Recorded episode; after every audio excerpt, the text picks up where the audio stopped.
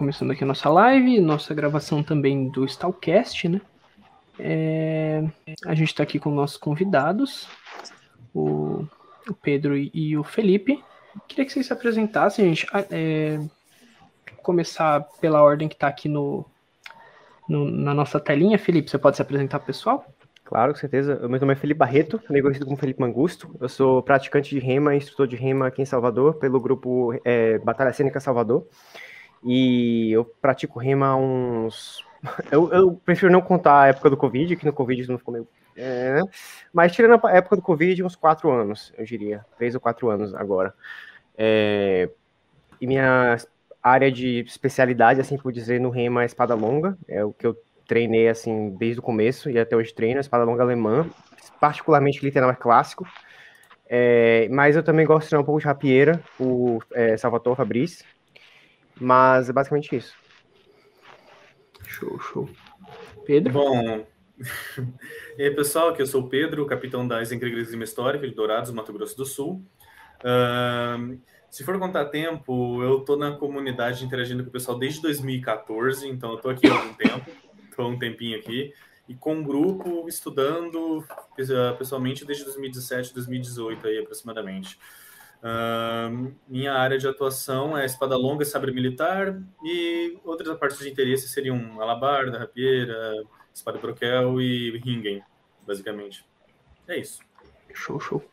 É, bom, gente, então vamos nos apresentar também, né? A gente que está fazendo esse, essa transmissão através do Stalcast. O Stalcast é o podcast de esgrima histórica da Style Factor, mas a gente se pretende é, como uma é, comunicação ali, né, como uma forma de comunicar a esgrima histórica para todos os grupos do Brasil, integrar tudo, assim como outros esforços que a gente que a gente já conhece e admira muito, como por exemplo os próprios esforços do Eisenkrieger e da, da, nas mídias sociais, do Armisária no YouTube e outras e outras é, formas de divulgação da nossa prática que agora está meio prejudicada, né, por questão da pandemia. É, bom, eu sou o Otávio, eu sou aqui o segundo mais novinho da prática. Eu comecei a praticar mesmo, eu ouvi falar em 2018, comecei a praticar esporadicamente em 2018, mas eu entrei na Style Factor de fato em 2019, então eu tenho um ano e quatro meses de prática em grupo sem contar esse tempo da pandemia que a gente treina, não treina, vai, vai, não volta e não tem aquela prática em grupo, não tem nada daquilo. É, bom, galera, eu sou o André, também faço parte aqui do Stopcast, talvez você já tenha me ouvido. E ao contrário do Felipe, se eu não for contar o tempo de pandemia, fodeu, porque eu sou caçula. né? A pandemia começou quando eu tinha seis meses de Stalfest. Então, assim, micróbio do caralho, né? que coisa. Bem, é. É, talvez vocês me conheçam, talvez não. Eu sou o Leônidas. É, eu tô envolvido com. Eu, eu, comecei a brincar com o Boffer, com essas coisas assim, lá em 2009. É, em 2016 eu tive a fortuita oportunidade de conhecer o Raposa, a galera da Stal, e aí, desde então, apaixonadíssimo por rima, né? Vim, vim praticando rima até sermos acometidos por esse terrível vírus, micróbio, sei lá o que seja aí. essa maldição. É, essa maldição. Punição divina, você chamar. Teste. Mas bem, estamos aí, firme e forte, né? Entrei aí faz pouco tempo aí para somar força com os meninos no Stalcast. Tô me divertindo pra caramba e é nóis, galera. Vamos nessa. Beleza, gente. É... Bom, então, para começar né, a nossa pauta, a nossa discussão, né, ela tem o título de é, uma pergunta: existe elitismo na esgrima histórica brasileira? É, a gente vai desenvolver mais o que os termos dessa pergunta, entender o que, que ela quer dizer e também desenvolver a, além disso, né? A nossa ideia não é só responder a pergunta, mas sim é o seguinte, gente. Então, para dar uma definição assim para começar, a gente está se baseando aqui, a ideia, ela partiu da, da, da, nossa reunião de pauta, né? Pensando que recentemente na gringa, né, nos grandes divulgadores desse meio, da, tanto da esgrima histórica quanto do, do mundo, da, da, assim, coisas que envolvem espada, rema ou não, é uma discussão é, em dois grandes canais do YouTube, né, que é o Sheriversity e o Escola Gladiatória, é, sobre o que é rima e, e, e, algumas acusações de que existe elitismo, de que existe uma, um certo impedimento e uma certa. É, gatekeeping. É o gatekeeping é a né? palavra que eles usam exatamente, né? Que é basicamente ali não deixa. É a mesma coisa que acontece quando, quando uma pessoa quer, por exemplo, gostar de alguma coisa que tem gente muito, muito fanática, né? Então, ah, então você gosta de Homem-Aranha? Me fala três músicas dele aí. É... e, bom, essa discussão ela começou lá e ela bate em vários aspectos. Né? A discussão específica na internet ela foi uma coisa que a gente vai desenvolver mais, mais adiante, mas esse tema foi expandido por outras pessoas que se aproveitaram da fama que esses divulgadores têm e para questões de vivências e tanto vivências materiais quanto vivências identitárias, né? Então, por exemplo, a questão de, de elitismo, quando a gente está falando de pessoas que não são homens, pessoas que não são é, cisgênero, pessoas que não são brancas, é, e também pensando na nossa realidade latino-americana, especificamente brasileira, de a Feder aqui custa uma moto, né? Então, a gente vai falar mais sobre isso.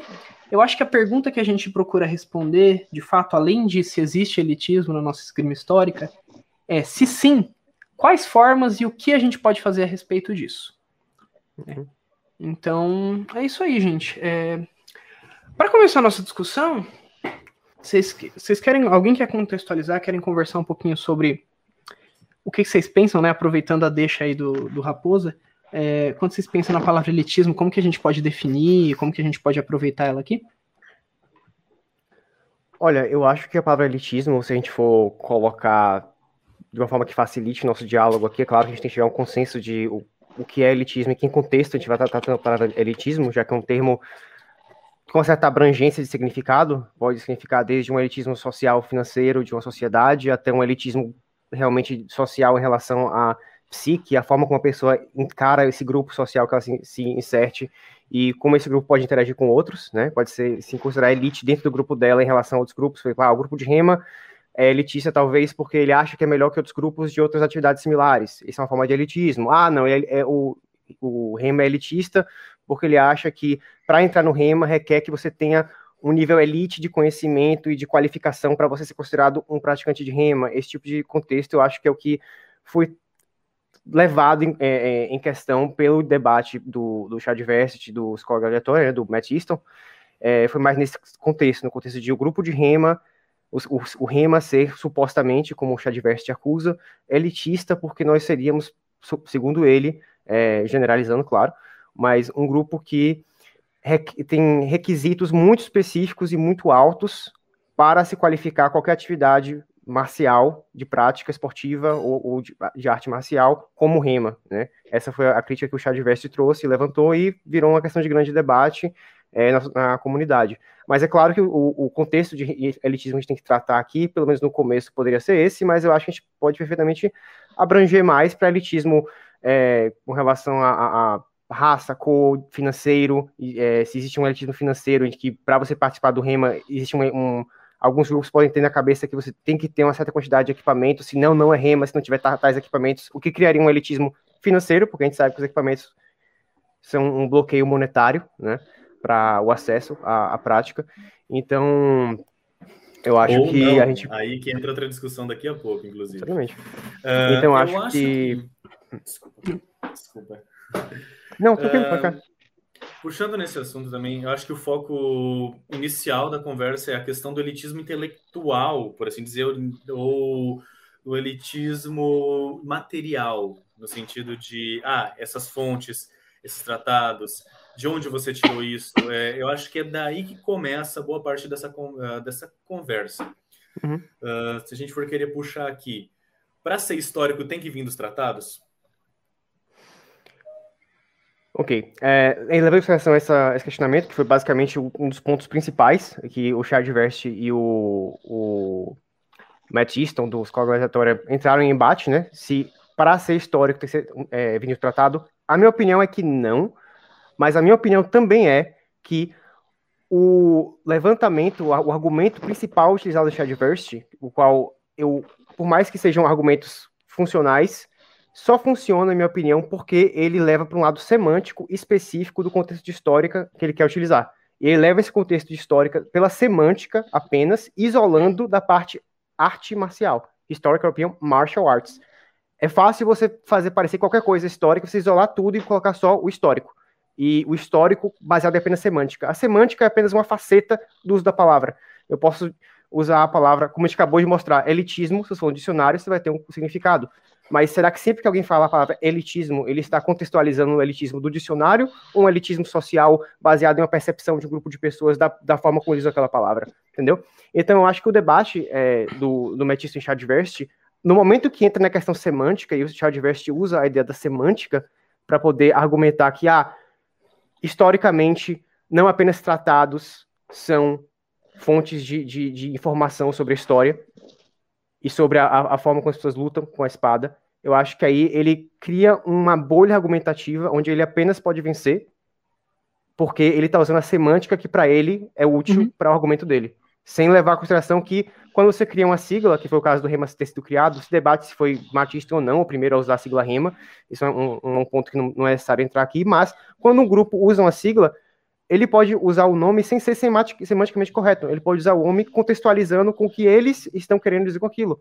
Então não precisa realmente é, é, estar na semântica gramatical mais adequada, ideal que uma pessoa visualize. Uhum. Então acho que o, o, debate, quando passa pelo contexto de se, é, se tratados de esgrima são ou não o único recurso histórico para se fazer uma arte marcial histórica, na minha opinião, não importa para o debate, porque só importa no contexto semântico historical que o, que o Chadivest usou. Quando, na é, verdade, queria... não é assim, eu acho. E acho que queria... até se for parar para pensar, é... não é uma coisa mandatório o tratado, até porque o tratado é uma coisa que vem depois, tipo, a coisa toda nasceu com uma tradição oral, e uhum. depois de muita tradição oral, até porque naquela época, tipo, era complexo você produzir material para leitura e era uma, era uma coisa de elite ser capaz de ler. Então, é, claro. assim, é muito mais um presente para a gente do futuro do que uma coisa lá do passado. Lá no passado era muito mais tradição oral, uhum. imagino, é. provavelmente. E prática também. Sim, se a gente quisesse até encerrar a discussão prematuramente, a gente podia dizer que esgrima em si é elitista. Mas a gente vai acabar acabando com a live em 20 minutos. a gente definir isso, né? Eu queria destacar um comentário aqui do Raposa, do Rafael Raposa, que é, para fazer um ponto aqui, ele tá falando que, é, brincando, né, que Rema é criminosa em exigir ser baseado em algo, além de Star Wars e Samurai Templário. É, acho que ele quer dizer aqui, é, falando um pouquinho desse, que, que, parte de esse comentário, né, do, do Shed, que é uma figura complicadíssima né, nesse meio, é, ele parte de uma falácia lógica, ele parte de uma falsa premissa, né, uhum. É, eu, eu sou historiador, o Pedro também, é, a gente sabe que assim, história se faz com a evidência que se tem. É, história não se faz com a evidência que se pode ter, com a evidência. Do... A gente não faz história do que poderia ser se não fosse, do que ah, não, a gente faz história com a evidência que a gente tem. Obviamente que existem espaços em que você preenche com especulação, mas deixa clara ali a sua especulação. E aí, quando você parte do ponto de, ah, não, mas tudo é histórico, sim, tudo é história. Mas é como, como a gente já tinha falado, a sigla, a ideia, é específica. A ideia da rema aqui é parecida com a ideia da filosofia. Filosofia não é não é estudar o conhecimento. Filosofia é estudar uma tradição específica de textos ocidentais escritos. Rema não é estudar o modo como se lutava na Idade Média. Rema é estudar as tradições escritas de tratados de esgrima que sobreviveram. O que não sobreviveu a gente não tem como saber. Né? E uhum. o que não foi escrito, a gente não tem como reproduzir, a menos que a gente descubra alguém que manteve viva uma história oral, uma tradição de esgrima específica, sei lá, da Bulgária, e aí a gente pode entender. É, alguém que diz que os templários fugiram para o Japão e ensinaram os samurais a lutar com espada longa. Vocês estão querendo derrubar a gente, né? Se quiser vir atrás, eu não ligo.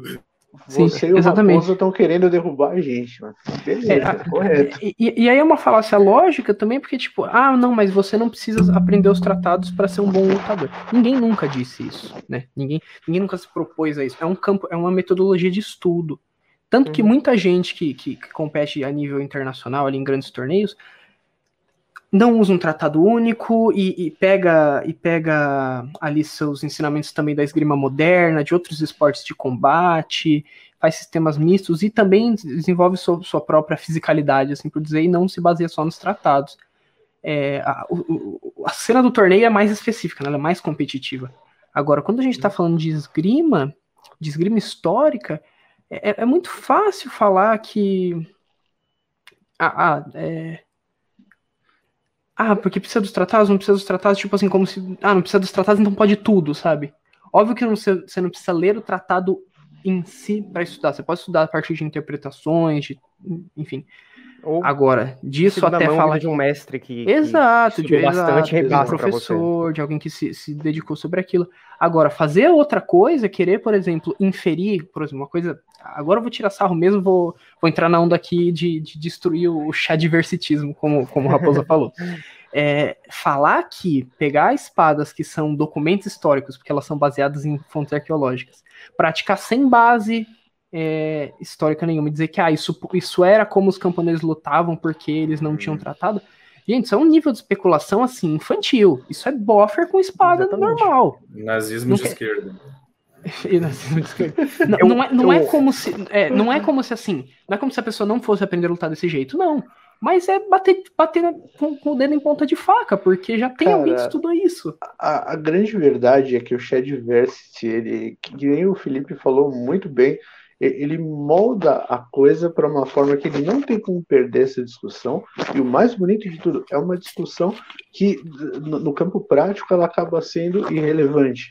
Porque se a gente vai falar de elitismo na esgrima histórica, ou até na esgrima como um todo, como já foi falado aqui, é, ele existe, mas não é aí que ele está. Uhum. É, comentando e complementando o que o, o Otávio falou, que eu acho que foi uma fala excelente sobre a falácia ideológica que o Chadverse cria, é aquela coisa, é, a partir do momento que ele, no vídeo dele, passa a primeira metade do vídeo apenas estabelecendo o que para o vídeo dele vai ser o conceito de histórico dele, e o conceito dele de histórico não está, como vocês mostraram, historiadores, de acordo com o que é histórico para a, a, o estudo real da história da arqueologia, ele não tem como perder, porque ele está trabalhando com a forma como ele enxerga a palavra é. histórica. Então, Olha, eu vou. É... Desculpa, novamente interrompendo aqui. Eu vou trazer o, o, o terror para quem estuda história, para quem é historiador. Se a gente só for querer perguntar o que é história, Otávio, quantas horas a gente ficaria aqui? O que é Mas é história? O Chadversity vai responder para você. Em 15 minutos. O que é história? Exatamente. Minutos, né? Uhum. Com as tipo, vozes da cabeça dele, mas ele vai as vozes da cabeça dele. pois é, tipo... é, então. É, ele simplesmente entra em um campo em que, como para ele qualquer coisa é histórico, desde que você possa presumir que talvez em algum momento alguém praticou aquilo, é impossível você dizer que nada é histórico. Eu posso dizer que ir para a batalha pelado é histórico. Bem, óbvio. Talvez alguém algum dia foi lutar pelado. Exato, mas não quer dizer que exatamente. é uma prática histórica consistente e provável. É algo que talvez algum dia alguém fez na história. Ok. Exato. Então é histórico, mas não é. Vai ficar fácil, né? É, fica fácil você entrar nessa. criar uhum. essa, esse universo tão abrangente em que tudo que você fala vai estar sempre certo, porque. Mas não é assim que as coisas funcionam. Você tem que entrar em um mundo em que as pessoas estão trabalhando sobre o mesmo contexto e mesma ideia. É a mesma coisa de eu falar, ah, eu acredito em Deus porque eu vi. Você vai falar, poxa, você não viu? Eu falei, eu vi, eu sei que eu vi, então não tem como errar, porque eu estou dizendo isso. E é isso aí, pronto. Entendeu? Eu criei um, um, um ciclo onde é a minha cabeça a ideia, então é meu contexto, minha, minha ideologia daquilo. Sim. No fim das contas, a gente para pensar, o maior. Eu não vou nem querer entrar no mérito de uh, atribuir valor aqui, mas a fala do Shed é até perigosa num certo ponto, porque é extremamente manipuladora porque ele sabe falar muito bem, ele sabe pôr o ponto dele muito bem, mesmo ele não estando exatamente correto. É um comunicador, então, né? Querendo é um comunicador. Querendo ou não, e querendo ou não, dentro da comunidade da espada, ele é o maior ou o segundo maior. Então, isso é muito problemático, porque acaba dificultando o trabalho, tipo, como o meu, como o do Otávio, como o do Felipe, como de todo mundo aqui. Porque eu não sei se o André e o Leônidas estão são instrutores também só, só estão no meio, eu, não, eu realmente não, nunca não lembro. Não, não. Mas, tipo, meu Deus, gente, o que eu que, além como futuro professor de história, como instrutor de esgrima histórico, o tanto de coisa que eu tenho de ouvir de gente que não sabe porra nenhuma e quer ficar cagando regra, é de vontade de se enforcar com uma gravata, por causa de gente como o Shed, que eu, particularmente, eu gosto dos trabalhos dele quando ele fala de castelos, de coisas desse tipo, porque lá ele não erra muito, sabe?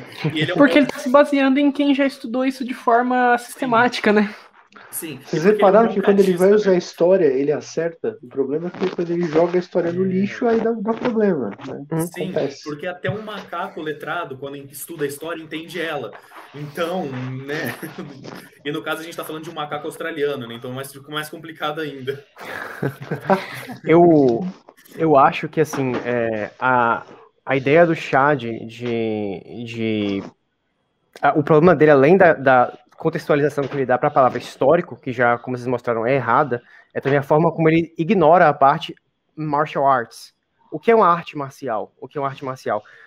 Se eu falo com um amigo meu, cara, eu quero aprender a lutar. Você sabe que aprender a lutar? Vamos. Como é que vai aprender a lutar? Cara, vamos comprar duas luvas de boxe e sair na porrada na rua, de qualquer jeito. Nós estamos desenvolvendo uma arte marcial a gente pode até estar tá aprendendo a lutar em algum nível, porque você vai ganhar alguma noção de, de como não apanhar tanto e dar mais porrada nessa situação. Sim, claro. Mas se você desenvolver um sistema a partir disso, se eu e ele chegamos a uma conclusão que algumas coisas dão mais certo e outras, a gente começa a sistematizar as técnicas, estamos começando a criar uma arte marcial a partir daí. Mas se é apenas dois amigos fazendo sparring de forma qualquer aleatória, sem nenhuma técnica, sem nenhum estudo, uhum. sem nenhuma sistematização do que eles estão aprendendo e estudando e trabalhando em cima daquilo, não, arte marcial. É apenas luta, briga. É, é apenas então, cinco minutos sem perder a amizade. É, você começa a perder a amizade, o bom e velho da, do ensino médio, né? Mas. Sim. Mas. Então, assim, você falar da parte histórica e ignorar completamente a parte arte marcial e falar que ah, qualquer pessoa pegando uma espada, treinando com os amigos no quintal, vai ser um rema, não é verdade, porque não basta apenas ser histórico, que já não é, mas mesmo se fosse, uhum. não é uma arte marcial. Você não tem nenhuma sistematização é. das técnicas que está usando. A pode falar que de quer... conversa também, tipo, aquela história toda de ele falar, mas é assim que os camponeses lutavam. Primeiro não, segundo não, porque quando você era um conscrito, pelo menos o capitão ficava lá na frente ensinando como você estoca com o pique. Hum. Então você tinha uma sistematização. Você tinha uma, por mais básica que fosse, ficava um hum. idiota lá na frente gritando, com um pedaço de pau e um escudo, falando: vocês fazem isso aqui, fazem assim, aí vocês morrem, porque o outro sabe lutar melhor. Pelo menos isso tinha. Mas está bem isso. definido. Tá, tá, tá bem ordem definido. tá bem definido. Mesmo que você vai ensinar a pessoa o mais básico do básico, existe alguma fundamentação que está ensinando. Ele veio de algum lugar. Sim, aqui. sim. Uhum. E, é, e, acho que é até um bom ponto, né? Tipo, o que vocês pensam que é arte marcial, né? Porque, tipo, que nem a de arte marcial, marcial do Marte, deus da guerra. É tipo, tá, ok, uma arte, então, oriunda aí, provindo aí, pensando na guerra, mas tipo, e aí? É, o objetivo então é matar o amiguinho? Ou será que só subjugar o amiguinho, dominar o amiguinho é o suficiente? Tipo, qual que é a uhum. ideia do marcial em si, da arte ser marcial? É, assim, fala você, Otávio. Não, eu queria você. segurar só um minutinho, gente, para comentar um pouquinho sobre o que está acontecendo nos nossos comentários. Estão muito animados e, e, e cheios de vida. É, tá tendo algumas perguntas, algumas pessoas já estão respondendo. Eu queria primeiro só pontuar é, só para ajudar um colega aqui que, que fez uma, uma colocação, não sei se ele quer ser exposto, então não vou expô-lo, nem nome, nem colocar o comentário aqui, é, mas, mas diz que é um historiador que estuda o, o medieval e é, falando, entende, falando que é preciso entender o processo de ligação dos elementos da rema, né, da esgrima histórica, é, que falou que são esgrima histórica medieval e europeia. Eu só queria fazer uma colocação, só um arrematezinho é, para você que fez esse comentário. É, não é só medieval. Uhum. É, é, especificamente o que a gente tem acesso, né, é principalmente baixo medieval e renascentista, mas tem coisa do final do século XIX que pode ser considerada. Quando a gente entende, por exemplo, é, baioneta, sabre militar, até tem há quem considere pugilismo histórico, não boxe moderno. É, uhum. só essa, essa pontuaçãozinha mesmo. Uhum. E uma outra, só uma outra coisinha que estavam falando aqui sobre a diferença, né, entre ah, se você utiliza o objeto, é, de, o objeto histórico para tentar reproduzir, pode ser uma prática histórica. É, falando sobre arqueologia, é, e, e, realmente só para deixar o ponto, que já, já colocaram no comentário, né? Mas já responderam até, mas só para deixar claro o ponto. De fato, arqueologia e história são um pouco diferentes, né? E, e usar o objeto por si, usar o objeto em si, não torna ele histórico. Grande exemplo que a gente tem disso, o HMB. O HMB usa equipamentos que têm sua, sua validade arqueológica, mas o sistema que eles usam e as práticas que eles usam não refletem uma realidade histórica. não tirando o valor do HMB, gente.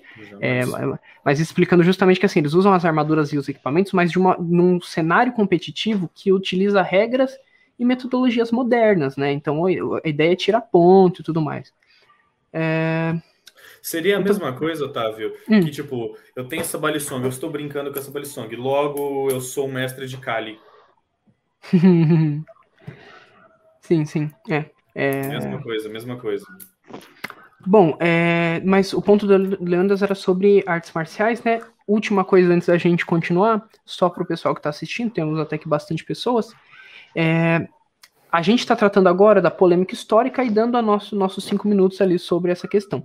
A gente ainda vai tratar hoje, para você que está assistindo, é, de como esse elitismo se, se, se coloca em outras questões, na questão financeira, material, questão social, questão de gênero e essas outras questões, tá? A gente vai até mais ou menos 21 horas, né? É, então vai, vai dar bastante tempo, ainda são sete e meia. Beleza, então Leônidas seguindo tinha perguntado o que, que a gente pode considerar arte marcial, né? Pode minha opinião, Felipe. tranquilo. em minha opinião, a arte marcial requer uma sistematização das técnicas. É, requer que você tenha um. Pode ser feito de uma forma prática. Você pode realmente criar uma arte marcial a partir do uso de técnicas, repetição delas, e você conseguir filtrar quais técnicas, por, pela sua prática, te levou a resultados indesejáveis e qual levou a resultados desejáveis. As artes marciais, em geral, começam com alguma forma similar a isto, mas exige um estudo, uma prática e uma sistematização dessas técnicas. E é justamente isso que os tratados de esgrima são. São uma sistematização de técnicas que, confiando que a, a, esses mestres que escreveram esse tratado de esgrima sabiam o que estavam falando, eles perceberam que essas técnicas alcançam os resultados que eles desejam. Claro, cada tratado tem um objetivo diferente. Pode ser um tratado que foca mais em, em nos fast tools, no, nos duelos mais esportivos, assim por dizer. Pode ser focado em duelos judiciais, pode ser um, um enfim, pode ser um, um treatise tratando de realmente combate é, de guerra, o uso de é, lança em cavalo, etc, etc. Então, vai variar, obviamente, defesa pessoal, seja o que for. Mas o caso é, a arte marcial tem uma sistematização de técnicas, sistematização de, de é, movimentos e teorias que incidem em uma representação marcial que te permite, de alguma forma, é, é, aplicar essas técnicas numa esgrima, numa luta, numa defesa pessoal, alguma coisa do tipo, né? Algum tipo de embate, de combate. É, para mim, a arte marcial requer essa sistematização. Todas as artes marciais existem uma sistematização de técnicas, sistematização de teorias, de conclusões que foram chegadas a partir de, de estudo e experimentação que formam a sua arte marcial, a sua, seu grupo de técnicas, né? Bom, concordo com gênero, número e grau. Eu concordo, não, não tenho nem o que incluir aí. Resumindo bem, os técnica, são técnicas de combate sistematizadas. Não precisa desenvolver muito para não me estender. Bom, tem alguém fazendo umas hum, perguntas aqui? É, tem, é, tem uma pergunta, eu acho que seria legal a gente, a gente pensar nela. Uhum. É, que é o seguinte. Pergunta do El Garou que perguntou: é, e o que pode ser considerado fonte histórica além de textos? E uma segunda pergunta: é, achado arqueológico pode ajudar a esgrima histórica em algum ponto? É, eu queria só começar respondendo rapidinho o seguinte: a gente precisa diferenciar o que é uma fonte histórica para a história, a ciência, e o que pode ser aproveitado para a esgrima histórica, que é uma modalidade não acadêmica e ao mesmo tempo muito mais específica. Então, assim, fontes históricas são basicamente tudo, Well é, para a história, para a história em consciência, claro, com metodologias diferentes, documentos escritos, é, imagens, história oral, pictografia, música, é, achados arqueológicos que também são interpretados pela historiografia, né? Então a arqueologia ela sistematiza os achados, a historiografia interpreta eles de alguma forma, não que a arqueologia não faça isso. E aí a outra parte da pergunta. Assim, vocês podem, claro, responder essa primeira, mas a outra parte, né? Como que a gente poderia dizer que um achado arqueológico, que eu suponho que ele está dizendo um achado material e não necessariamente um texto, pode ajudar a, a esgrima histórica. Ok. É, completando a pergunta dele, que ele perguntou a parte sobre como, de que forma achados históricos, achados arqueológicos, imagina objetos, etc., armas e armaduras, podem ajudar a gente na esgrima histórica a ter um entendimento mais preciso da nossa interpretação da arte marcial eu acho que uma das formas que mais é óbvia, mas também uma das mais direta, que mais diretamente influencia, são a forma como os achados históricos podem ajudar a gente a fazer aproximações mais realistas das armas que nós usamos. Porque no Rema, a gente, a grande maioria do Rema, claro que Rema envolve também Harness Facting, que é a, o combate com armadura, de fato, e claro que, obviamente, achados históricos de armaduras usadas na época vão uhum. ajudar a gente a basear o tipo de armadura que a gente vai usar no Harness Facting, mas a grande maioria é Bloss Facting, que é combate com quase nenhuma armadura ou nenhuma armadura.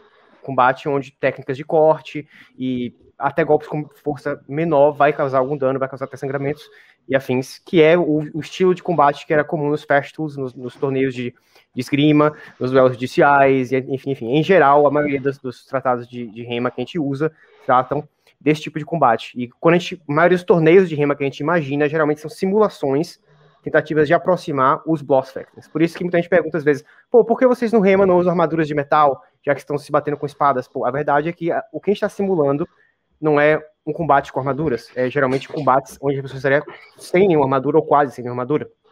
É, e é justamente por isso também que a gente usa sistemas de pontos, porque a maioria dos torneios da época eram tinham sistemas de pontuação com a quantidade de passes ou até regras de first blood, de você começar a, a, tirar sangue, ou quem tirar mais sangue do adversário vai vencer, e coisas do tipo, né? É, então, assim, tudo isso, existe um baseamento histórico arqueológico que ajuda a gente a ter uma noção, por exemplo, as Fedas Vertes, existem exemplos de Fedas Vertes da época, Fiadas tem uma amiga minha que é alemã que tenta me ensinar essa palavra, eu não consigo, mas eu vou chamar de Fedas Verte, a espada de rema longa que a gente usa, né? É, por exemplo, o, a, Sig, a Sigforge, uma das, uma das forges mais populares hoje em dia, do Martin Fabian, eles recentemente estão fazendo um modelo, a Sig Maestro, que é baseada exatamente até o, a escritura dela é baseada num achado histórico de uma Fedas Verte do século XVI. Então, a gente pode tentar fazer aproximações. É claro que como a gente faz um, uma atividade tem que ser segura, as aproximações não uhum. podem ser idênticas à espada da época. Mas a gente pode, comparando os achados arqueológicos, como eram as armas da época, adaptando para nossas capacidades hoje em dia de criar armas com muito mais facilidade, com máquinas e afins, para poder criar os objetos mais seguros possíveis, sendo ao mesmo tempo a, a aproximação mais realista possível do que você iria querer ter de uma espada.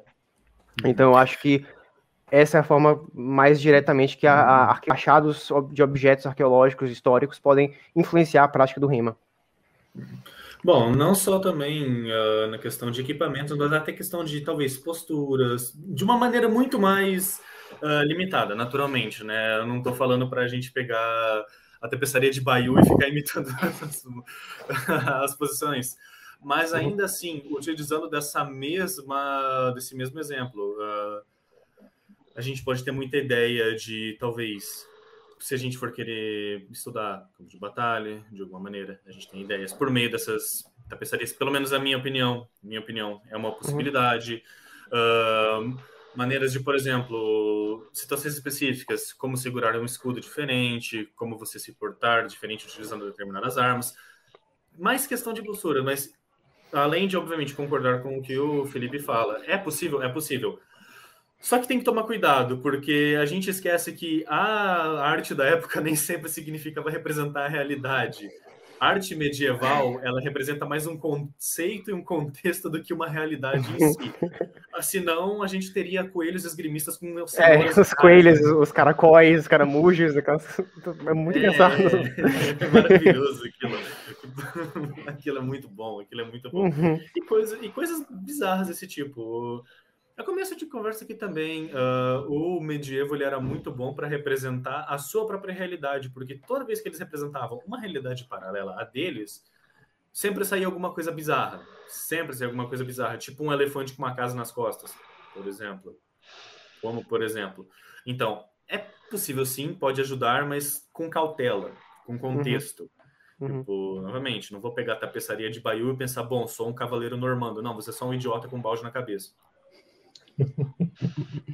e mesmo em relação aos textos, é, embora né, muita gente ache que não tem mais nada, o próprio Joaquim Meyer, há pouco tempo foi encontrado né, um, um, um tratado com algumas imagens até interessantes, é, muito focado nessa esgrima com armadura, que eu não me arrisco a repetir o nome, nem a pau, que vocês citaram agora há pouco. Mas Pô, isso é até fácil. É, também dá, dá para incluir nisso. São, são novidades que ninguém, ninguém tinha acesso até, até pouco uhum. tempo atrás. E tem um livro inteiro do cara aí que pode fornecer mais uhum. alguma informação pra gente. Cara, e essa história é fantástica, né? Porque ele, ele, não, é, ele é, não é bem um achado arqueológico, é mais um achado é, bibliote, biblio, biblioteconômico, porque é, tipo, né? o negócio tava. É, o negócio tava lá na universidade. Ninguém hum. mexia. Gente, vocês não têm noção do quanto museu, universidade, principalmente essas europeias que tem 1820 anos de idade, é, fazendo um chute, obviamente, para muito maior do que elas realmente têm, é, se bem que algumas têm 900. Vocês não têm noção de quanta coisa tem que ninguém nunca mexeu. Tipo, ah, tem esse livro aí. Ah, ah é o quê? Sei lá, mano. Ninguém veio pesquisar. Tá aí juntando, juntando poeira, não. Se tá bem conservado, não tá juntando poeira. Mas, tipo, alguém viu e, ah, é desse do Meyer. Ah, tá. Vamos dar uma olhada. Vamos escanear, vamos disponibilizar e tudo mais.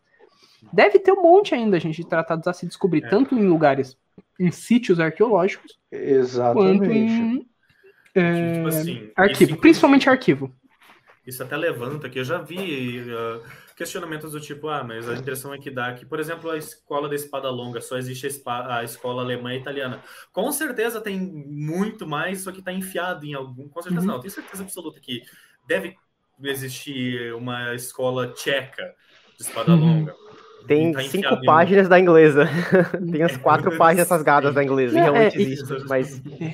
E, e, dando um, dois dedinhos de, da, nossa, da nossa Leila aqui, nossa medievalista da Stal, o que pega muito é o seguinte: essas coisas são papel, pergaminho e couro. Essas coisas apodrecem, se desfazem. Se elas não estão no arquivo, se elas não sem querer ou por querer ficar num lugar onde elas podem ser conservadas pela ação de algum conservador ou pela falta da ação do tempo, elas não existem mais. É igual, por exemplo, o que, que a gente encontra de espada, geralmente? A lâmina e a guarda. E o pomo. Quando muito uhum. tecido desfaz, é roupa desfaz, o é. tempo destrói. O couro, o rap, tudo vai embora. Ah, vai tudo embora. Assim, madeira já apodreceu, foi comida também. Fecha só. Alguém tem algum Walkman aí? Sabe onde encontrar um Walkman? Pois é, pois é. Fora isso, né? Só, só para tipo, fugir um pouquinho do tema mais ainda dentro. Muita gente não sabe, mas existem tratados de esgrima brasileiros. Com espadinha uhum. com sabe. Uhum, uhum. Encontrados no Maranhão. Encontrados ali no Maranhão, nas bibliotecas estaduais ali. Só que ninguém estuda porque as pessoas não sabem da existência deles. Ninguém sabe da existência deles. Então, muita coisa tá enfiada nesses lugares que a gente não faz é, ideia. É, certeza. certeza. Até porque o, o, próprio Rema também, que agora que o, o interesse está crescendo nessas coisas, é muito novo ainda o Rema. Então, sim, sim. Acho que tem muito a, a é, tem muito a, a realmente, tipo, tem muito, muito chão para andar ainda, com certeza. E muita coisa para escavar, assim por dizer. É. Uhum. É, bom, gente, então, é, avançando um pouquinho na pauta, é, vamos falar um pouquinho sobre as questões do nosso elitismo mais, mais próprio. Então a gente conversou muito sobre essa questão do elitismo é, em relação à discussão gringa que estava se pautando principalmente na questão histórica. Se é, se não é, ah, mas eu brincando com meu amigo posso ser rima, não posso. É, vamos pensar agora é, no elitismo ou exclusão ou dificuldade de acesso e permanência é, aqui na nossa realidade brasileira. Claro que a nossa realidade não é homogênea, a nossa realidade não é única, tem grupos e grupos, tem realidades e realidades. A realidade da pandemia é uma, de antes era outra, depois talvez seja diferente. Mas assim, o que, é que eu quero dizer? A gente tem três pontos que eu achei importante que a gente colocou na pauta para tratar, que são a questão material, então é, custos, é, transporte, toda essa questão da vida material e prática, a questão de cultura dentro dos grupos, é, hierarquia ou, ou é, e a gente pode trabalhar mais nisso, tem outras questões, e finalmente a questão dos recortes de, de gênero e, e raça, né? Rema, querendo ou não, ainda é uma, um domínio exclusivo. Exclusivo não, desculpa, é um domínio hegemonicamente de homens brancos é, e, de, e com um poder aquisitivo um pouco maior que a média brasileira por questão até dos custos das coisas e do acesso a essa informação. Mas, é, vamos falar sobre isso. É... Vamos fazer assim, para a gente não ficar tão perdido, vamos começar pelo material e a gente vai tratando dos temas em separado, para a gente não, é, não voar por todo o assunto? Uhum, claro. É, quer que comece? O Pedro vai querer. Posso começar?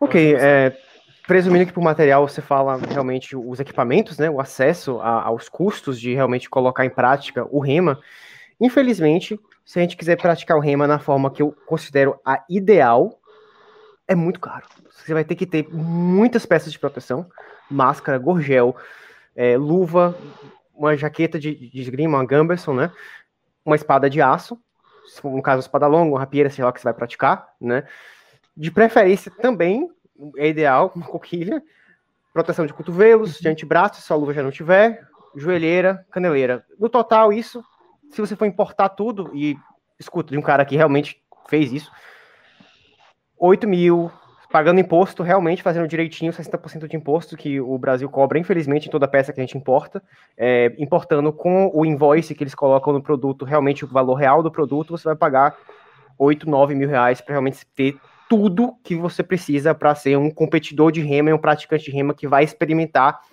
o, essa arte marcial, esse esporte, da sua forma mais ideal, assim por dizer. Eu acho que você precisa disso para praticar rema? Não, em hipótese alguma. Eu acho que você, estando, estudando, mais uma vez, como eu falei, a sistematização de, de técnicas, a arte marcial, que foi histórica, como a gente já falou antes, você está praticando rema desde que você esteja seguindo isso. Se você pegou, na minha opinião, eu, inclusive eu falo isso meus, meus alunos, eu sempre ofereço para eles, desde que o aluno seja uma pessoa que conheça, eu confio. Se quiser levar a, algumas espadas de aço para casa, pode levar. Eu sempre deixei levar quem quisesse.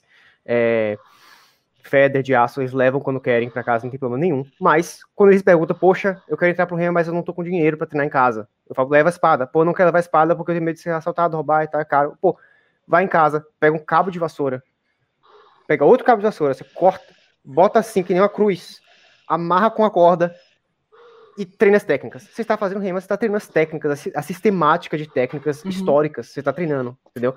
É ideal? Não. Claro que o ideal seria que você tivesse todos os equipamentos, mas você pode começar sem nada. Quando eu comecei a treinar rema, antes de eu comprar as espadas, foi um cano lá em casa. Eu peguei e comecei a treinar as guardas. Flug, Ox, é, é, Langort, ah, o Oberhau é assim, ok, legal. Ah, o Overhau é assim, legal, beleza. E fui fazendo. Eventualmente eu falei, pô, gostei muito disso.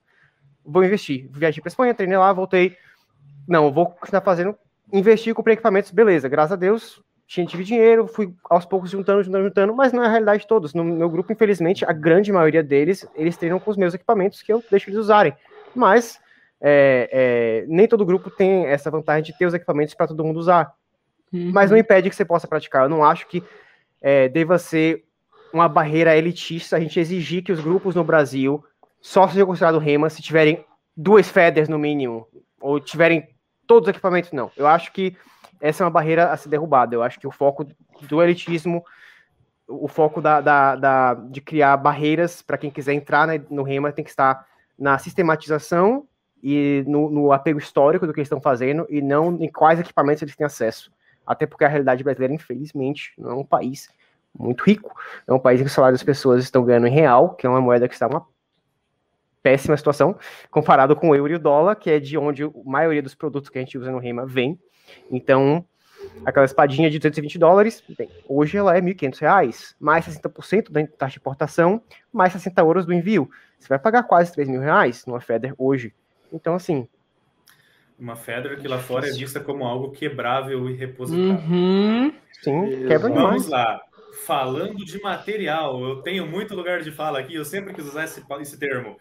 Uh, o pessoal no meu grupo aqui na Zenkrieger, tipo, a gente não tem exatamente muito poder aquisitivo. Vocês até podem ver, tipo, eu tenho equipamento aqui no fundo? Tenho, porque eu comprei com muito desconto material usado.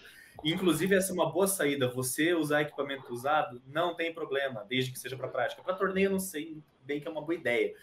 Mas, porém, contudo, ainda que, ainda que usam, ainda que usam. Né? Ainda não, que depende usam. do equipamento. Alguns equipamentos usados estão em perfeita condição. Eu vendi algumas espadas, mandei pro pessoal de São Paulo recentemente, algumas feathers. E, tipo, uhum. estão em ótima condição, né? É... Converse comigo se tiver mais feathers. Cara, Mas, eu assim, tenho pra vender. Eu acho, eu acho que vou vender um em breve, uma das minhas. Manda, esperando manda no chegar. privado. Manda no a gente privado. vai conversar. É, a gente vai ter que conversar de qualquer jeito, então tudo bem. Uhum. Uh, como que a Eisenkrieger começou? Olha isso aqui. Isso aqui são é o cúmulo da Waster, porque não existe nada mais descartável e quebrável do que isso. Uhum. É um uhum. cabo de vassoura que eu pintei para tirar as farpas. Basicamente, inclusive, Otávio, quando vocês fizeram aquele programa sobre o Waster, eu me senti muito representado, porque vocês falaram cabo de vassoura, eu falei, hum, olha só. Isso aqui é um tipo de pregação que eu fiz. Isso aqui é o ideal? Não. Machuca? Não exatamente. Dói muito. Serve? Com certeza. Isso aqui hum. tem o tamanho de muita. De muita muitas waster, feathers, muitas, muitas feathers em si. Uhum. E exatamente, isso serve perfeitamente, principalmente se ele tivesse a campinha aqui. Então, você não precisa de equipamento profissional para treinar rima, para começar a treinar rima. Eventualmente, sim, você vai sair disso daqui. O ideal é partir para uma disso daqui, se você tiver pouca aquisição ainda. Você vai partir para boa e velha Waster normal.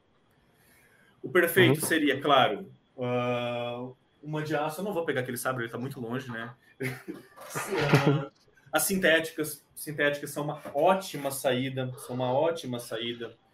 Mas, gente, realmente, existe um tom elitista financeiro? Vai depender muito de quem está organizando na sua região. Tem gente uhum, que vai uhum. exigir, que vai exigir. Porque, assim, ah, uma conversa que eu estava tendo com o Matheus, lá do, do Armisário, Matheus, um grande amigo meu, eu acho que ele está assistindo aí, se estiver, salve, Matheus. salve, Matheus.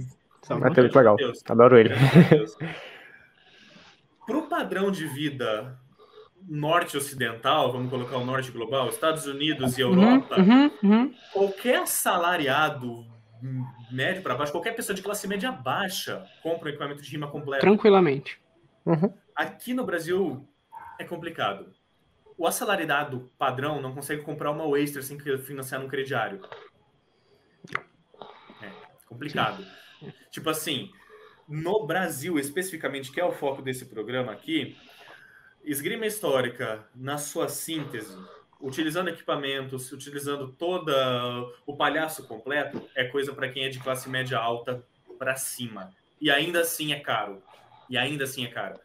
Mesmo produtos feitos nacionalmente, mesmo sendo mais acessíveis, eles são caros. Eles têm um preço alto, porque são, são manufaturados. São e existe um limite do que a gente encontra nacionalmente, né? Querendo ou não. Sim, a gente não. É, é muito difícil, assim, muito difícil. E ainda que assim, uh, não fazendo propaganda, mas só comentando. Uh, espadas como essa aqui da Castro Cutelaria é acessível. É acessível, mas é bem assim, mais acessível. Bem mais uhum. acessível que o Monster. Mas ainda assim, se a pessoa não tiver um salário fixo, fica difícil para ela pagar. E uhum. eu paguei isso daqui porque eu trabalho. eu trabalho, basicamente. Uhum. Com certeza. Eu trabalho. E eu acho que é a realidade da maioria aqui. O pessoal do meu grupo também. Uh, a gente tem dificuldade de conseguir as coisas. É eu e um outro colega que a gente consegue as coisas com mais frequência. Essas sintéticas, o outro Oyster, estamos procurando equipamento. Tanto que uhum. eu não tenho vergonha de admitir que a maioria das coisas que eu tenho é de segunda mão. E olha que, honestamente, eu claro. não ligo, porque eu estou praticando usar. É, a, gente está praticando, a gente está fazendo a coisa certinha, a gente tem aval de outros praticantes do meio, porque eu sempre procuro um feedback. Logo que a gente está fazendo é rima. Sim. Com certeza, com certeza absoluta. É, o único momento em que eu acho que o bloqueio de equipamentos tem que entrar em, em tem que ser aplicado nos outros grupos de rima é na questão de segurança. Por exemplo, hum, se um grupo de rima quer participar de um torneio e vier com equipamentos faltando, peças faltando, ou uma luva que não, não protege os dedos, vier sem gorgel, vier com uma máscara que não é apropriada, uma espada que não tem flexibilidade, uma barra de ferro qualquer, aí não, porque a gente está colocando em questão de segurança. Realmente, para participar de um torneio, a gente tem que ter um, um, um mínimo de equipamentos pela segurança. Mas para, como a gente falou, eu reitero, para começar a treinar, para começar a aprender as técnicas, para estudar arte marcial, eu não acho que deve haver é, bloqueios financeiros. Sim. Hoje deve lutar pela minim, minim, minimização desses bloqueios financeiros o quanto possível. Pela democratização do ensino. Tanto que uma coisa que eu sou verdade. Grato, eu sou muito grato que eu tenho essa blanche, mas porque, cara, foi um esquema que eu combinei com o Carlos Cordeiro, né, que também é um excelente ferreiro, enfim, uma pessoa que trabalha muito bem, que nem o pessoal da cascotelaria e tal. Mas porque eu cheguei para ele e falei, tipo, cara, simplesmente não tenho condição. A gente pode fazer um mini espada da minha vida? Posso te pagar? Um espada da minha vida. Posso é. te pagar em, em, quase dois anos? Sabe, cara, uhum. tudo bem, vai transferindo aí, vou, vou, vou, depositar confiança em você. Tipo, beleza, rolou, deu certo, tô com a menina aqui. É. Mas assim. É. A, a, verdade é que eu... sem o cabo de vassoura não existiria rema no Brasil. Exatamente. Com certeza, com certeza absoluta. Sem o cabo, se não tivesse o cabo de vassoura, o cabo de enxada e o cabo de rodo, ninguém faria nada aqui. O cano PVC. Hum, cano PVC uh, é muito bom também. Respeita. Sete, cano PVC, 7 metros é por dois reais, é maravilhoso. 7 metros por dois reais. Com, com o cano de PVC você treina. A grande rivalidade, né? Nossa, era a grande rivalidade, né? O pessoal do PVC e o pessoal do cabo pessoal de vassoura. Madeira, né? é. Eu sou do time cabo de vassoura. eu sou do time cabo de vassoura. Eu usei os dois, não posso falar nada. Gente, a gente tem uma pergunta. Oh, desculpa. Não, a gente tem uma pergunta e um apontamento aqui. A, a primeira pergunta, ela foi. É, pediram para perguntar para o Pedro. É, a pergunta foi: pode ser emo e praticar rema? Pode, só não pode cortar os pulsos com a espada. Importante, importante. Mas tem que é... ter um, um, um, elitismo de um mínimo de franja que você tem que ter pra ser emo também, né? Não, Sim, é, exato. Não, assim, eu, eu, eu, eu, posso, eu posso ser emo. Não sei se todo mundo aqui pode não, ser, mas eu, eu já tô com franja suficiente. Tem que cobrir pelo menos 25% do olho. Aí, ah, tipo, meu cobre sim. Não posso, aí eu tô, eu tô fora da, da, do padrão que a minha franja tá curta. Sim, é, e o apontamento, o apontamento foi o seguinte, ele foi sobre a, uma outra característica que a gente tem, eu queria aproveitar esse apontamento para falar sobre isso que é o seguinte: é, por que as coisas são tão caras aqui, né? As coisas de fora são caras porque elas estão indexadas em dólar ou euro. E a gente está numa situação em que o valor da nossa moeda está abaixado por motivos e motivos. As coisas internas são caras porque, primeiro, não existe produção industrial de equipamento de esgrima é, histórica no Brasil. Eu não sei nem se existe produção industrial de equipamento de esgrima esportiva. É, Com máquinas. Não tenho certeza. Talvez tenham bastante. É, talvez semi, não, não indústria super desenvolvida, mas tenha. É, mas assim. Exato. Mas assim, os nossos equipamentos, até porque são coisas mais específicas, né? Por exemplo, Raposo apontou aqui que que um Gambeson não sai por menos de 700 reais. É, hum... Por quê? Porque, é, claro, depende, né? Muito de onde depende, você está fazendo. Aqui em São Paulo, com as pessoas que a gente conhece, tá, tá por aí. É, o que a gente não pode esquecer, gente, é que muitas das pessoas que praticam rema vivem num ambiente mais urbano, de metrópole. O Brasil é um país explicitamente rural em rumo da sua desindustrialização. A gente importa aço, a gente vende minério de ferro e importa aço, a gente está numa situação. E no, e no mundo onde o preço do que a gente vende para fora, que são commodities uhum. é, agrárias, está diminuindo. Então, assim, tudo que é industrial nos custa uma fortuna, nos custa os olhos da cara. O Carlos Cordeiro estava falando é, pra gente no, lá em 2019 sobre a dificuldade de encontrar aço de qualidade e madeira de qualidade em quantidades pequenas, porque só vende para a indústria. Uhum. Então realmente é muito complicado, né? Difícil, muito difícil. É... Não adiantou nada. Por exemplo, eu não conheço luva. É, não adiantou nada a gente ter entrado na Segunda Guerra para ter siderúrgica. pois é. o neoliberalismo aí destruindo o Brasil. Mas enfim. Fascismo.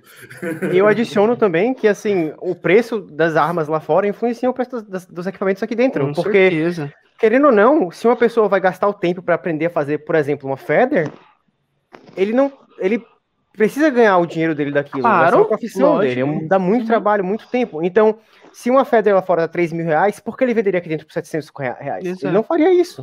Ele não é, seria então, louco. É... Então, existe uma influência do, do, preço, e não é culpa deles. Quem faz isso, tá certíssimo. Ele tem que tirar o sustento dele pelo trabalho que tá tendo. É, e a gente acha que um cara que vende uma Feather por 3 mil reais tá ganhando 2 mil de lucro, né?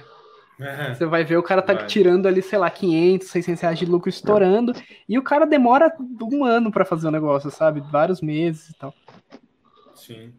Sim. E até, além, além dessa questão toda material, do, do material palpável em si, tem até um, um, comentário interessante que o Rafael fez aí, é, que também tem materiais, por exemplo, tem os materiais indiretos, então, que nem é, a gente, obviamente, a gente toma vários cuidados, a gente busca não se acidentar, não se machucar, não se injuriar na prática, mas a gente pode, e se isso acontece, cara, você não ter um plano de saúde ou não ter o SUS com uma estrutura boa ali, com uma situação boa na sua cidade para te atender, você tá ferrado. Tipo, uma coisa super boba. Uma vez ali a gente num sparring, É, a minha luva, que não estava bem colocada, saiu do lugar, hum. com raposa. Ele deu um corte aqui no meu dedão e aí, tipo, chegou a quebrar, deu uma, uma fraturazinha assim leve, assim, enfim, o negócio inchou, zoou. E aí, beleza, para mim, que tem um plano de saúde, suave, fui lá no hospital, fui relativamente bem atendido, tirou raio-x, ó, toma de pirona, vai pra casa, né? Suave. Segunda-feira eu tava trabalhando. Mas e aí? E se eu não tivesse esse privilégio? Se eu não tivesse Com acesso? Eu, eu fui lutar nos Estados Unidos uma vez e eu cortaram a minha cabeça lá lutando no rima. Eu levei uns Verhal do lado do capacete. Uh. E o capacete que tava usando, era, eu comprei lá, era, era do Absolute Force, que é muito bom mas a chapa dele entrou e tinha um preguinho hum. meio solto dentro que cortou oh. meu crânio. Ah, que delícia. E eu, o cara que tava me, me adotando lá nos Estados Unidos, no tempo que eu tava treinando com eles, eu falei, cara, e aí? Aí ele falou, olha, vai sair bem caro você costurar essa cabeça aqui. Porque lá nos Estados Unidos é uhum. assim, né? É, é assim, tem que pagar. Aí eu falei, cara, o quanto? Quando ele falou o preço, eu falei, rapaz, com esse preço aí eu compro outra cabeça, velho. Eu vou. e até hoje tá aqui, quando eu a cabeça lá, bonitão a cicatriz do Rema, mas né? Eu lembro de uma ocasião, no início, ainda nem era Zinkrieger, era só um grupo de esgrima histórica uh, aleatório aqui na minha cidade. Tava eu, um amigo meu, o João. A gente estava treinando sabre militar, porque assim, né? A gente começou no sabre militar porque pega dois pedaços de pau e vai embora, né? a gente estava lá, né? E a, a sequência foi: eu, eu, fiz um corte, ele ripostou, eu dei um passo para trás e estoquei. Só que no que eu dei o estoque, tipo aquele, aquele estoque por dentro, ele deu um passo para frente e abriu o sabre e veio de cara no meu sabre, no single stick. E ele estava com um belo sorriso aberto. Ai, meu dente. Eu quase arranquei o dente dele com uma estocada. quase. Ah, acontece, então, acontece. Aí você imagina, tipo. E a madeira ele... não cede nem um pouco. Não, não tem não, flexibilidade. Não. Toda. Uh, ele, ele, uma bela estocada, Não, Diga-se de passagem, se fosse um torneio, seria tipo dois pontos, né? Durex, caldo de cana e três Maria resolve. é, exatamente, exatamente. A partir uhum. daquele dia a gente decidiu, ok, sem estocadas na cara. É, estocada é a coisa que mais machuca no Rema. A maior, todos os meus ferimentos graves que eu tive no Rema foram fruto de estocada em algum momento. Todos, todos, todos. É, tanto que no meu grupo hoje em dia eu tô vendendo todas, eu tô em um processo de vender todas as minhas feathers e comprar só SIG. Porque a gente estoca muito no meu grupo, a gente gosta muito de estocar e as SIG são as mais seguras, elas têm uma flexibilidade muito grande, né?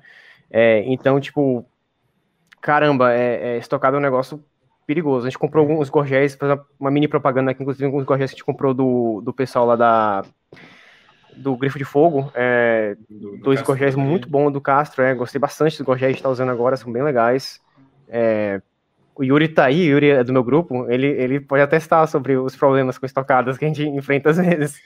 Eu, tipo, alguém tá, é. geralmente quando as duas pessoas estão indo um contra o outro, que é complicado. E estocada é uma coisa que você não tem controle da força, na verdade, porque você Exato. vai estocar, você tem que avançar com a estocada, mas você não pode controlar se seu adversário vai entrar em sua estocada ou não. Se ele também estiver avançando junto, isso não tá no seu poder. Você pode ser é. gentil for. Se o cara se empalou nessa espada. É a boa e velha justa de espada, né? O, famoso, famoso quebra-feather, né? Sim. É. E que a Feather é, testa são sua, sua. São técnicas utilidade. mais do que históricas, porém. muito eficazes, por sinal. Sim, sim, é. sim, sim, sim, Gente, tem uma pergunta aqui que queria colocar para vocês. É, ela já foi é, semi-respondida nos comentários, mas acho importante a gente endereçar, né? Que é a seguinte. Uhum. Qual material necessário para iniciar no rima? Dá para começar sozinho? A minha opinião é que sim, e o material necessário é um cabo de vassoura. Simples assim. É. Ou um cano de PVC. Ou cano de PVC o cano de PVC, cabo de vassoura, gente, pega um cabo de vassoura, mede 30 centímetros e bota uma cruz. Você tem um simulador para você começar treino de forma. Sim. Treino de forma, sim, você consegue fazer sozinho. Mas eventualmente procura um amigo seu, de preferência aquele mais estranho do fundo da sala de aula, porque ele provavelmente vai gostar disso, e fala assim: e aí, você quer aprender como você cortar com espadas de uma maneira eficiente? Aí você dá uma olhada no quarto dele, vê se ele não tem algo estranho, aí chama ele para treinar com você. É, é, to, é, toma esse cuidado aí. É. toma esse cuidado aí. Sim. Gente, treino de forma, postura, até os primeiros cortes. Um Oberhal, Mittelhal, Underhal, você consegue aprender a fazer isso sozinho. Você uhum. consegue. até os, vamos combinar, todos os cortes você consegue aprender sozinho, aplicar eles de uma maneira eficiente, aí sim você vai precisar de uma digo de um equipamento de treino decente, né? Uhum. Mas quanto mais, por exemplo, você ficou dois anos só no cabo de vassoura, não é tempo perdido. Você vai estar, tá, você pode uhum. criar uma forma, uma base, uma estrutura de corpo, uma postura excelente. Você pode criar até resistência, você pode tentar fazer uma simulação de peso, você pode treinar de várias formas, fazer uma calistenia em casa, que seja. Sim, você pode sim. se desenvolver é, coisas sim. que mais tarde vão se pagar no rima, entendeu? Sim. É, até fazer uma, uma, uma, arte marcial diversa, para ajudar, Sim. Entendeu? Até o extra de madeira, isso daqui eu não paguei, isso aqui a gente fez. Ela não é perfeita, mas olha, gente, isso aqui serve. Se fizer uma oyster de madeira, você pega uma prancha de madeira, uhum. qualquer, qualquer madeira, faz um bagulho assim, só, só não faz ponta, tipo, deixa o bagulho quadradinho, redondinho, para ninguém se matar.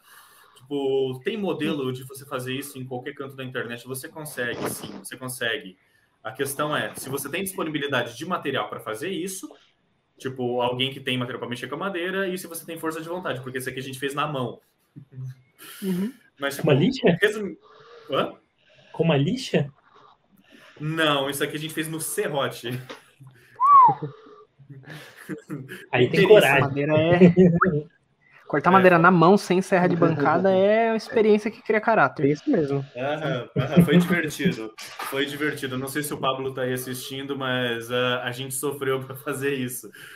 Mas assim, gente, olha, Utan Hércules. Cabo de vassoura, um tratado, força de vontade e aceite. Vai ser difícil de início, mas você Esse Utan, ele tem espada, ele tem uma Feather que eu vendi pra ele. Ele, ah. ele no meu grupo, ele tem uma Feather. Esse sacana, eu acho que você ter vendido Feather. Acho que você não está falando isso porque você vendeu a espada. Uma coisa assim, pensando agora né, em, em, um avanço, digamos assim, ó, estou gostando, eu estou praticando faz um tempo, eu já tenho um simulador de espada, seja ele uma Feather, seja ele uma Waster e tal. É, uma coisa que eu acho interessante pensar é assim, ah, o, e, eu, e eu consegui juntar um dinheiro para comprar uma coisa. O que eu compro primeiro? O que vocês acham? O que vocês colocariam aí? Em minha opinião, espada de aço. É, é, é o ideal. A primeira coisa, em minha opinião, é espada de aço. A minha opinião. Máscara. A minha é máscara. Máscara. Máscara. máscara. Uhum. Assim, isso, por, pelo seguinte, é, eu por experiência máscara, própria. inclusive, é o meu próximo plano. Uh, gente, eu acabei de relatar uma quase extração dentária na base da paulada. Máscara. Sem sombra de dúvida. Gente, tomar uma paulada, tipo, principalmente, vou, usar o exemplo do cabo de vassoura porque é a coisa mais acessível, cano mesmo. Tomar uma paulada no braço, gente, beleza, vai arder, vai ficar roxo, talvez machuque um pouquinho, beleza. Olho não regenera, dente não cresce de novo, a não ser que você tenha 6 anos de idade. O nariz ele vai ficar parecendo um L. Máscara, de preferência. Se você tem seis anos de idade, você não deveria estar treinando, inclusive. Né? Então é não se aplica. Importantíssimo. É, a, a, minha, a minha ordem, que eu sempre falo para as pessoas, é espada, máscara, luva, Gamberson e o resto depois. É, eu gosto de eu, eu gosto de ir para a espada de aço primeiro, porque eu acho que o seu treino de forma individual, os drills, que na minha opinião é o mais importante é, no começo, vão ser melhores com a espada de aço. Ah, Cada sim, peso, do ângulo, do corte, o alinhamento de fio, etc, etc, etc. Uhum. Eu não sugiro muito, é, a gente não faz há muito tempo no nosso grupo, mas mesmo quando a gente podia fazer, eu não fazia com eles, sparring com madeira. Porque o cara é estocada, que ela não Sim, dobra, é né? Mesmo. E Possível, muitas espadas de madeira machucam tanto quanto a Feather, às vezes até mais, As, porque muitas delas estocada mais. são mais, As... estocada muito mais. Ah. Mas mesmo no corte, algumas machucam até mais a, a uhum. Feather, porque a Feather pode ter um quilo e meio, mas ter 5 centímetros de ponto, de, ponto de, de, uhum. de, centro de massa, ponto de balanço. Já algumas espadas de madeira que a gente tem, é, algumas wasters nossas, pesam 600 gramas, 700 gramas, mas o peso é um, um, um, é um taco de beisebol, né? Tipo, então, assim, é, eu, eu acho que, como eu pessoalmente não sugiro fazer sparring com espada de madeira, eu, por consequência, também não sugiro comprar máscara com a espada de madeira, porque você não vai poder realmente fazer um sparring ainda de qualquer forma, na minha opinião. É, claro que se for uhum. muito controlado e tal, mas aí vai depender muito da, da confiança que você tem com o seu parceiro, uhum. né? Mas no cenário isolado, sem saber os parceiros e o nível uhum. de confiança que esse grupo tem, eu compraria a espada de aço primeiro. Mas é uma coisa minha, uma opinião bem pessoal, assim. É, é válido, é bem válido, é válido. Assim, uh, aquela coisa controle acima de tudo, bom senso, claro. né, gente? Com certeza. Acima de tudo, acima de tudo. Eu não tenho tanto problema com a madeira, porque assim, como eu venho do sabre militar, eu, eu, eu acostumei a treinar com single stick. Uhum. Então, você não estoca tanto com single stick. Uh, até dá para fazer isso, mas acontecem cagadas como eu uhum. relatei antes. Mas, via de regra, você não vai descer o braço com aquilo, mesmo com o equipamento completo de rima, porque aquilo machuca hum. muito. Machuca é, e Sabre, Sabre tem muito corte de pulso de cotovelo também, né? Não é sim, que nem espada sim, longa, sim. que praticamente todo corte você coloca rotação de ombro, rotação de cintura, o tronco atrás do hum. golpe. É, geralmente é, é aumenta um muito a massa. Também. É um contexto é. diferente. O Sabre você nem precisa de um corte muito forte, porque o contexto dele é duelo civil, roupa leve. Hum, então, tipo, claro, claro. uma arma dessa largura você faz aqui, você decepou a mão da pessoa fora. Tipo, uhum. né? Eu vou levantar um outro ponto aqui que eu, eu sei que o Otávio vai entrar nele eventualmente, mas já que a gente está falando de equipamento, o que, que vocês acham de começar a treinar com isso daqui? Vem a cortina junto. eu, eu acho. Eu gosto, é, assim, o meu grupo, a, o nosso grupo ABCS, ele é um grupo que eu sou o responsável pela parte de rema, mas a gente tem também a uhum. parte de buffering, a parte de LARP, a parte de arquearia olímpica, é um Pra quem vai escutar no Stalcast, eu levantei uma buffer de espuma, tá? é, uma, uma buffer de espuma. Eu acho que para várias coisas isso é muito legal. Ele simula bem uma espada longa, não. É extremamente leve, é, não Sim. vai treinar nada seus músculos, enfim, enfim, enfim. Mas assim, isso permite fazer o sparring bem rápido, com bastante intensidade, sem ninguém correr grandes riscos. O que isso permite? Sim. Permite é, aprender controle de distância, que para mim é de todas as coisas para aprender para rima e para qualquer arte marcial, a coisa mais importante é controle de distância, noção de distância, saber quando você, tá, você vai ser atingido e quando vai ser atingido. Um bom esgrimista, ele vai acertar uma estocada, um overhaul em sua cabeça em 0.25 segundos, você não vai poder reagir. Isso não existe. Se você estiver perto demais, você vai levar aquele golpe sempre, 100% das vezes. Então, você ter controle de distância é a coisa mais importante do mundo. E você só desenvolve controle de distância em, em alta velocidade, porque só em alta velocidade que você percebe que estar muito perto é morte sempre. Então, isso aí permite contro treinar controle de distância, reações, você ter a reação rápida, correta, no movimento correto, e porque ele permite a velocidade. Então, eu sempre falo, cara, quase todo mundo do meu grupo são pessoas que já vêm de anos e anos e anos de swordplay buffering, porque é o pessoal que já vem do, do próprio grupo para treinar rima comigo. Mas são pessoas que a maioria deles já são, foram campeões estaduais de, de buffering, tem muita gente que já foi isso tudo. E, tipo, é notável que, claro, tem adaptação, saber proteger melhor as mãos, o peso da espada, etc. Lutar com aquele monte de armadura que a gente luta. Tudo isso é coisas. E, claro, que tem alguns vícios que vêm do Boffer que devem ser é, eliminados ou corrigidos uma vez que você transiciona para o rema. Mas os benefícios que eles vêm de noção de distância, malícia de combate, saber fintar, saber perceber quando o adversário está distraído, essas coisas, dão benefícios que permitem eles alcançarem um nível de rema muito mais rápido Sim. do que uma pessoa que veio do zero, que nunca Sim. pegou, nunca é. praticou nada assim.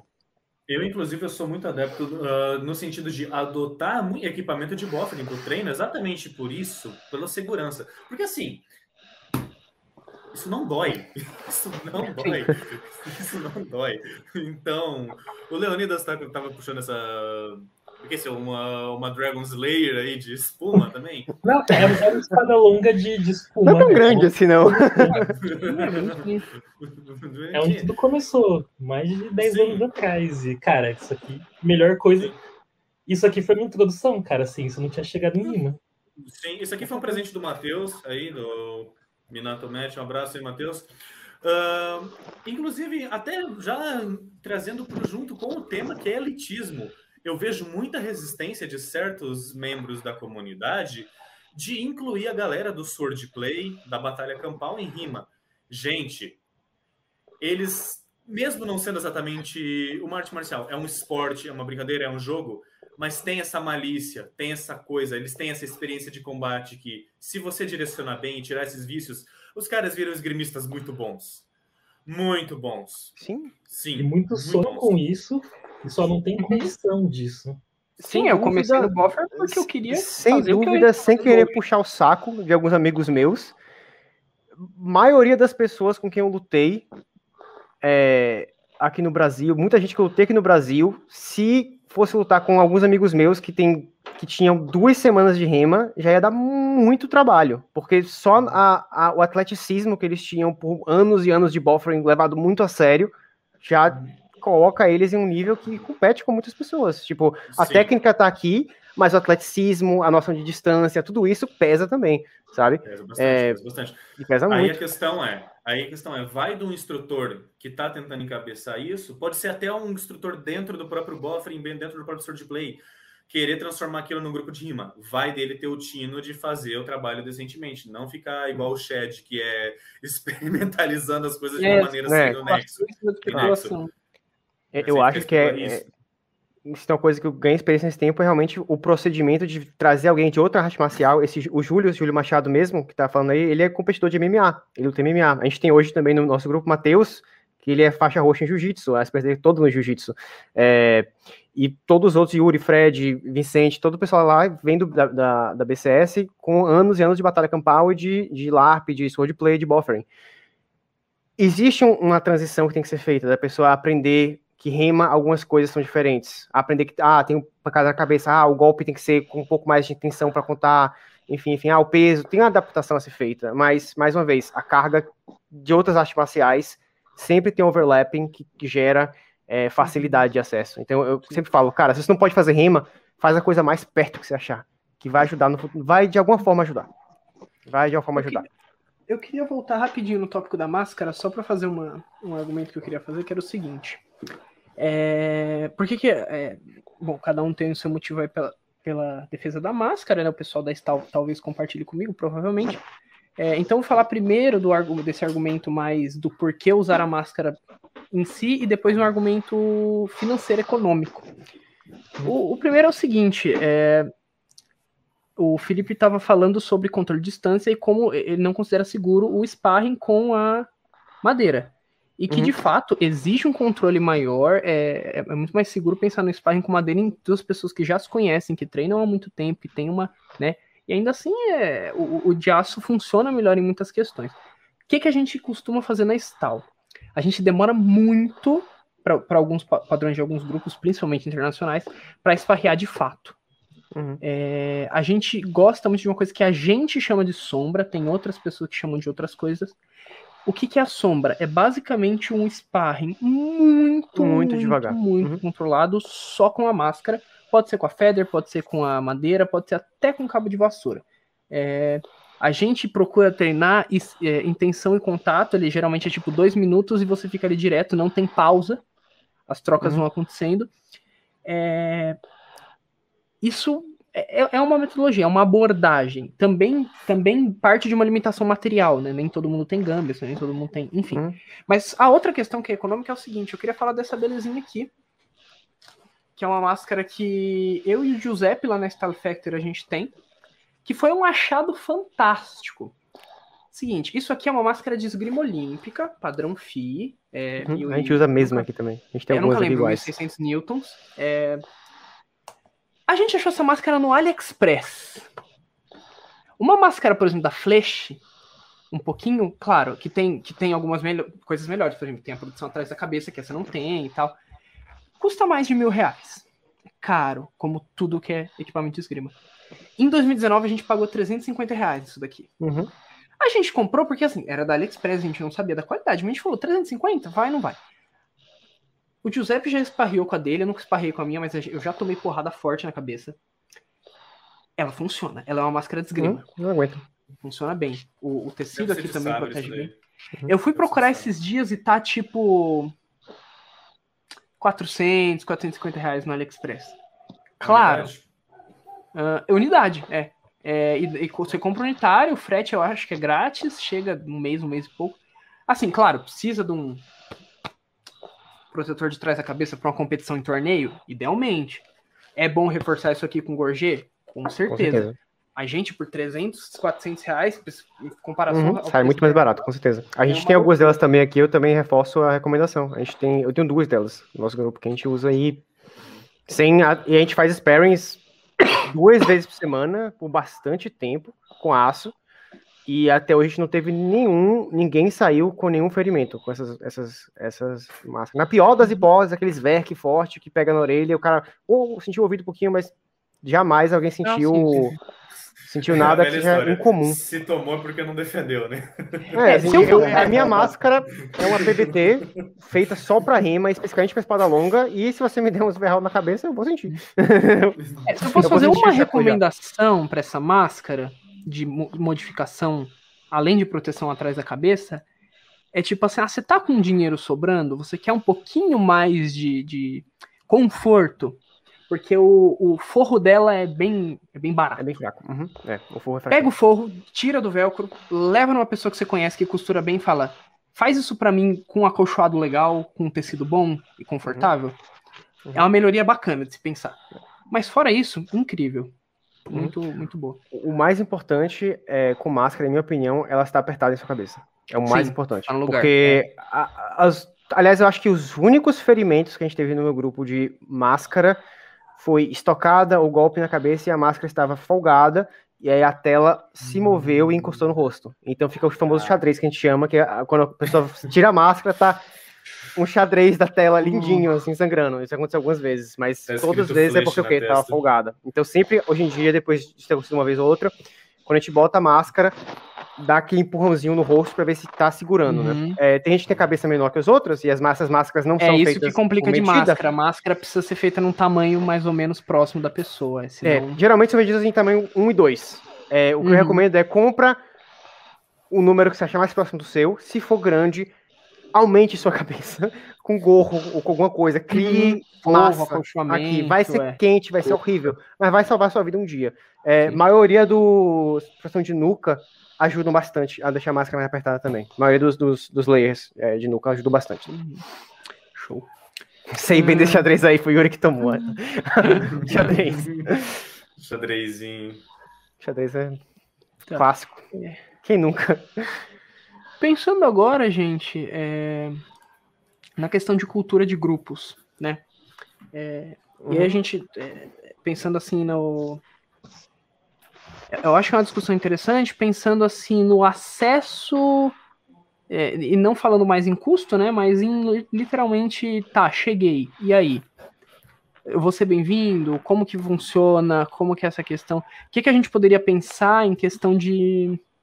Não de necessariamente criticar, mas de melhorar essa, essa nossa abordagem para pessoas que vêm muitas vezes sem saber muito bem do que se trata.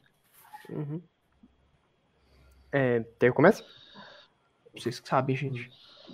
Ok. Fica Pedro É que se, não, comecei, se Pedro quiser começar, fica tranquilo. É, não, okay.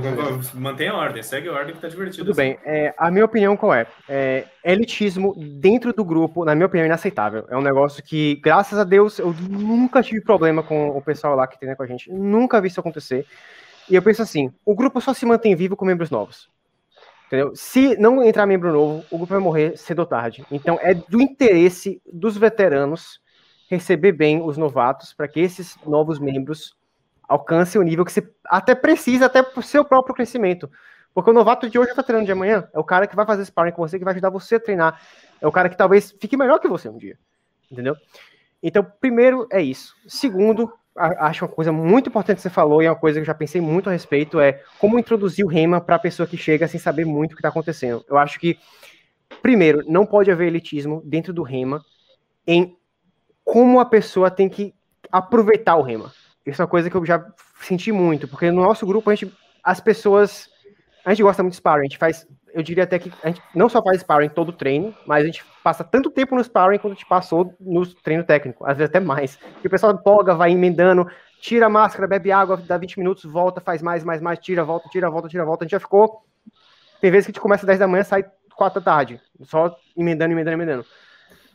É, é uma coisa que não precisa ser o rema de todo mundo. Entendeu? Tem gente que entra no meu grupo e fala, poxa, eu vou precisar botar essa coisa. Quando a pessoa tenta o primeiro sparring, sai e fala, nossa, que horror, a câmera é pesada, eu não consigo respirar, a espada é pesada, aquele golpe aqui vai virar um hematoma, machucou. Escuta, você não precisa fazer isso. Rema pode ser um estudo teórico, se tu quiser. Rema pode ser seu yoga, entre aspas. Você vem aqui, faz as técnicas, experimenta e gosta. Você pode nem pegar na espada, você pode ficar em casa estudando, vem aqui, uhum. olha, faz alguns drills, poxa, gostei, tenho um entendimento de como usava naquela época melhor agora. Poxa, que uhum. interessante, eu sou apaixonado pela teoria do rema.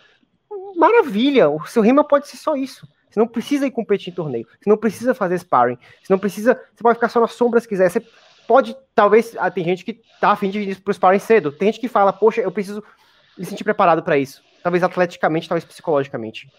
Eu acho que não pode haver elitismo no Rema de tipo, ah, Rema tem que ter ser torneio, ah, Rema tem que ser competidor, ah, Rema, o cara uhum. tem que ser muito bom. Não, Rema é uma atividade da mesma forma como, pô, é, é, não é todo mundo que entra para fazer karatê que tem que ir pro torneio de karatê, não é todo mundo que treina jiu-jitsu que tem que ir pro torneio de jiu-jitsu, tem, tem que subir de faixa. O cara pode estar no jiu-jitsu e ser faixa branca o resto da vida porque e vai lá uma vez na semana e curte um pouquinho e não treina o suficiente para passar de faixa, mas não importa, entendeu? Rema é a mesma coisa.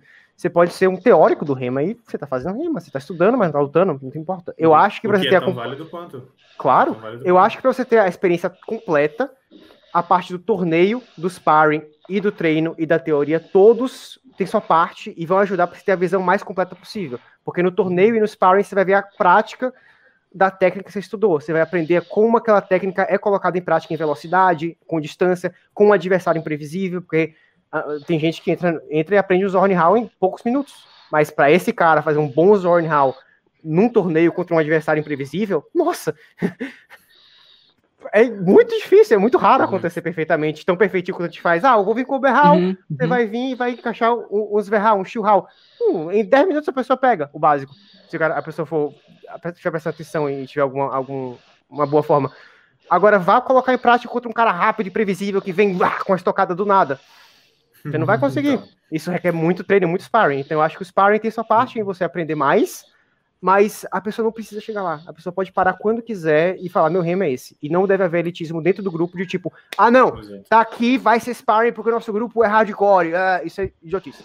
Isso é a coisa mais idiota que alguém pode fazer em um grupo e não tem vantagem nenhuma fazer também. A não ser Sim. fazer esse grupo parecer um bando de idiotas. Né? E isso é uma coisa, inclusive, uh, eu acho que esse tipo de elitismo, em geral, nas artes marciais, deveria ser evitado. E infelizmente ele acontece. Infelizmente ele acontece. Uh, no nosso grupo, tipo, é um grupo pequeno, é no interior do Mato Grosso do Sul, do Brasil. A gente é de boa, a gente é tranquilo. O pessoal Tipo, vamos ver. O pessoal que quer treinar com a gente, a gente sempre trata da maneira mais amistosa possível. A gente não exige que não exige que lute, não exige que faça sparring. Uh, e isso é até uma coisa que, para os grupos maiores, o pessoal em geral, pessoal, vocês, inclusive você como praticante, você também não precisa aceitar isso vindo de outro. Do tipo, se você vai visitar um grupo e os caras têm essa atitude, você não é obrigado a ficar ali. Entende? Você não é obrigado a ficar ali sobretudo. Claro. Claro. E eu penso que o elitismo ele pode estar até de formas bem mais simples, tipo, ah, uhum. sei lá, tem que ter tanto de envergadura, tem que ter tanto de altura, tanto de peso, sim, ah, não, tem que sim. ser homem. Ah, não, uhum. mas você uhum. vai entrar. eu, eu, eu sou uma pessoa minúscula. Nossa, gente, é o clássico. Ah, esgrimista não pode ser gordo. Muito obrigado por tocar nisso, cara. Para vocês, ó. Você não pode ser gordo para vocês. É isso aí. Tipo assim, eu não querendo me achar aqui, mas beleza, esgrimista não pode ser gordo. Ok, pega essa pedra e vem aqui então. É, eu chamo, cara, eu chamo pra Xinja. eu vou te falar que no meu caso, apesar de ser novato, isso foi uma coisa que foi crucial para eu ter permanecido no Rema e, e, ter me apaixonado, sabe, por isso. Uhum. Porque, meu, como gordo, é, é, complicado você entrar numa academia, numa, Sim. arte marcial. O olhar das pessoas. É, o olhar das pessoas e, e mesmo que, que, que você tiver alguém que vai estar tá te ajudando, vai te dar um auxílio ali, você não vai ver resultados. Um cara do meu tamanho chega num, num Muay Thai, ele não vai se sentir apto ao negócio, por mais que seja assim, sabe? O cara quiser fazer Muay Thai, tá livre. É, uhum. o, o Rema, ele te permite é, se sentir mais apto a certas coisas, né? A, uma espada, por si só, você não vai, por nenhuma forma corporal, nada do tipo, é muito difícil que você não consiga fazer algo. É muito uhum. difícil que você chegue ali e fale, putz, eu não vou conseguir executar esse corte. Isso é, é mais. Eu, eu acho que é uma coisa positiva, se a gente pode dizer dessa forma, em questão de inclusão. Sabe? Talvez é uma coisa que funcionou muito empoderadora, né? A espada Talvez equilibra um empoderadora. pouco essa questão Correto. dos corpos. Absolutamente. É, confia em mim, vindo de um cara que já praticou em algum nível arte, muito arte marcial, kickboxing, já fiz um pouquinho de MMA, muito karatê. Eu tenho 1,70m. Se eu for lutar com um cara no soco que tenha mesmo nível de treino que eu tive e o cara tem 1,90m, é, é muito difícil eu ter alguma chance com ele. É muito baixa. É muito baixa. A, a altura no rema ajuda, ajuda. Você tem mais alcance, você tem um acesso, ma- uma- seu ombro, a- o ângulo do ombro está mais vantajoso. Se você inclinar um pouco seu tronco, você ganha mais alcance. Tudo isso é uma Uhum. vantagem. Mas não há. E, e por isso eu sou um, eu, eu acho que tipo é lindo no rema, como você vai ver tipo o rema rating, o ranking das pessoas no rema. Tem um monte de gente ali que é baixa, tem mais 70, mais 75, Uhum, tem alguns altos, sim, claro que ajuda a ser alto, mas a espada é um grande equalizador.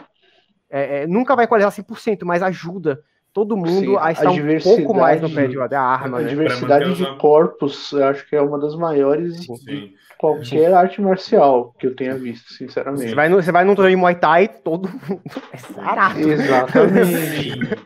Todo Sim. mundo é muito alto, muito forte. se me- muito Se me permitem fazer uma piadoca de americano aqui, pra, único que- a única coisa que deixa os homens iguais é o coach, né? Sim. Os homens Exatamente. Só isso também. E não E o graça. Wesson. No, e no mesmo extremo contrário, que nem você falou do Muay Thai, você sempre vai ver os caras naquele shape e tal. E sei lá, no sumô você não vai ver um cara magrinho, sabe? E Uhum. Os dois extremos servem. Então, pra não dizer que é um vitimismo aí a favor dos gordos, né? Não, Mas, mas sim, o, Mas o sim. Rema tem um equilíbrio muito maior. Uhum. Gente, e também aquela coisa, se for. Eu não quero desenvolver muito isso porque eu não, eu particularmente não tenho tanto conhecimento. Até se a gente for querer entrar em questão de gênero, muita mulher dentro de rima dá um pau em nós cinco aqui, com uma mão, uma long, em- uma, long, uma espada longa em uma mão, muita mulher dá um pau em nós cinco aqui. Juntos. Nós sempre juntos. Juntos, ela vai essa aqui. Então, não existe, gente. É o equalizador de força. Na teoria, é para ser a parada mais democrática do mundo. Uhum. Mas sempre tem gente que vai encher o saco, mas olha só, honestamente, elitista aqui, ó, pra você. Aí já é um problema da. Não é um problema da arte marcial, é um problema Sim, Das da cultura, da- é, das pessoas que estão Verdade. praticando. das práticas. É, Exatamente. Uhum. Exatamente. É, e ao, me- ao- ao mesmo tempo eu, eu vejo assim, é, dando exemplo dessa questão de gênero, né? O, o- o- a maior, o maior exemplo, a gente, nós somos cinco homens falando de diversidade em esgrima histórica. Por quê? Porque é uma questão de estatística, não tem tanta mulher assim. E aí, por exemplo, na, na, Factor tem uma, uma mulher que pratica regularmente, que é a Leila. Se a gente colocar tudo que envolve mulher em cima dela, pô, que sacanagem, que peso. É. Ah, só por- Então ela é a mulher, então ela tem que ser a representante das mulheres, sabe? Ela não pode só querer treinar. Treinar do Esgrima. jeito dela e fazer as grimas dela. E o Exato. foda é que exatamente. vira um ciclo, né, cara? Já aconteceu de eu mostrar fotos, vídeos de treinos lá da Stal para mulheres e o comentário geralmente é assim, poxa, mas só tem uma, né? Tem E homem, aí também né? rola de não se né? interessar tanto por Uhum. não se sentir incluída. Uhum. É complicado. E É, querendo mas ou aí vai na não, bola de neve. Aí vai... que é tanto a cultura quanto a receptibilidade. Então, assim, Uhum. a própria cultura, tipo assim, meu, muito homem, muito homem, não, não tem espaço pra mim, não tem espaço pra mim. Uhum. E, tipo, meu, essa questão da rece- receptibilidade, tipo assim, às vezes a gente vive numa sociedade que é estruturalmente e hierarquicamente paternal e, e machista. Então, tipo, às vezes a gente, sem necessariamente uma maldade, sem uma intenção, de uma forma institucionalizada, Sim, sim. principalmente nossa, a gente age de uma forma machista e assim, e aquilo espanta a mulher. E de repente, ah, pô, fala um negócio besta, faz uma piada idiota, diz alguma coisa merda assim, que na sua cabeça, tipo, ah, isso aqui é só brincadeira. Mas para aquela Sim. pessoa, naquele contexto, cara, é ofensivo e enfim, já vai repelir. Porque uma E- mulher em um grupo de vezes- rema. Desculpa. Não, não que isso. Pode Não, não, falar. fale, fale, pode, pode. Não, assim, eu queria dizer, muitas vezes a gente não precisa nem agir de forma excludente. Às vezes só agir como se fosse normal já é um fator de exclusão. Por exemplo, uma coisa que a gente não pensa porque não é a nossa vivência. A gente que é homem, se a gente entra num ambiente cheio de mulheres, a gente não se sente ameaçado. Uma mulher, uhum. geralmente, no ambiente cheio de homens, por natureza, por, por, padrão, vai se sentir ameaçada. Então, uma mulher que chega num grupo, o grupo não precisa ser machista explicitamente para ela se sentir acuada, para ela se sentir, sentir aquele peso. A questão é, a gente tem que lembrar disso, lembrar que não basta só não ser racista, não ser machista. Não. A gente precisa ser ativamente inclusivo. Inclusivo, uhum. Conversar sempre. Por exemplo, uma coisa que gente, eu já ouvi muito na Stal em questão de. Principalmente na, na, no ano que eu estive lá principal, né? Questão de corpo. Do tipo, a gente já deixava bem claro para as pessoas, tipo assim, a esgrima se adapta ao seu corpo, à sua realidade. Não é, é o não falar já pesa não precisa, não precisa, não precisa falar, ah lá o, o magrelo, ah lá o gordo. Não, só hum. não falar nada já pesa um pouco nesse sentido. Até porque a gente não sabe a carga que essa pessoa tá vindo pro grupo. Exatamente. A pessoa pode já ter sido Exato. perturbada por outros homens. E por isso a pessoa já pode estar vindo com o medo de se acontecer de novo. Então, a, o não falar nada, se a pessoa já vier abaixo da barra, a gente não faz nada para essa barra de confiança uhum. passar da média, Uhum. vai continuar aqui, ela vai continuar desconfortável para sempre, entendeu? Exato. E a mulher, como eu falar, num grupo de rema, cheio de homens com espadas, suando, lutando, ela vai chegar ali e, cara, é um ambiente em que ela já está naturalmente em vulnerabilidade só por ser minoria estaticamente, né? Uhum, é, uhum. talvez tenha algum grupo de rema que tem mais mulheres que homens, mas eu, eu, não tenho esses dados, mas eu vou alegar que quase todos a gente tem mais homens que mulheres. Então ela já está em uma posição de vulnerabilidade. Ela precisa, não só socialmente, porque é uma sociedade machista, mas também por ser maioria do grupo. Né? E pelo histórico de que uhum. homens, historicamente, abusaram de mulheres muito mais que mulheres abusaram de uhum. homens. Então, cruzes, quase correr. É, então ela já entra em uma posição de vulnerabilidade que exige, o que eu concordo com você, de a gente ser ativamente inclusivo com essas pessoas. Né? Uhum. Mostrar que, olha, tá tudo bem, é, é todos, seremos todos amigos, vamos dar o seu respeito, você vai ser respeitado aqui. Se alguém uhum. desrespeitar, esta pessoa não vai ter suporte do resto do grupo, né? E por aí vai. Uma coisa que eu, eu li num texto do. Eu acho que é do. Ai caramba. Aquele grupo galego de Portugal. É, é, não sei Portugal, hum, Espanha, né? O caramba. É, Espada Negra. Espada Negra, é, é, o, é Espada, é Espada Negra, Negra, é. é. o de Portugal. Acho que era no blog deles, alguma coisa assim, falando sobre a questão de segurança no sparring e tal. E, e uma, uma, lição que eu tirei dali que eu achei muito importante e que bateu muito comigo foi a questão da conversa. Conversa, explica, se entenda. O que não é dito não pode ser cobrado e não pode ser esperado. Então, tipo uhum. Tanto nessa questão de inclusividade, quanto, por exemplo, a gente estava falando antes da questão do, do sparring, da pessoa que às vezes não está muito afim e tal. Vou falar do, da, da, minha experiência pessoal. Eu nunca esparrei formalmente, né? Eu estou terminando de adquirir os equipamentos agora e espero, assim, quando a pandemia passar, começar. Mas eu fiz muita sombra, né? É, fiz sombras muito intensas mais perto do começo do, de 2020. Muito mais intensas, assim, do que o começo. Agora, minha primeira sombra foi aterrorizante. Eu só tinha tido experiência com boffer a pessoa batendo, em, batendo em mim com uma coisa de aço ali na minha direção, e, e, e para não, pra não me facilitar o Raposa, né? O Raposa ele não, ele não bate forte, mas ele não perdoa. É, é, e, e, tipo assim, foi aterrorizante, mas assim, eu entendi por quê? Porque ninguém me tratou com, porque ninguém me tratou com hostilidade quando eu eventualmente recuei ou travei.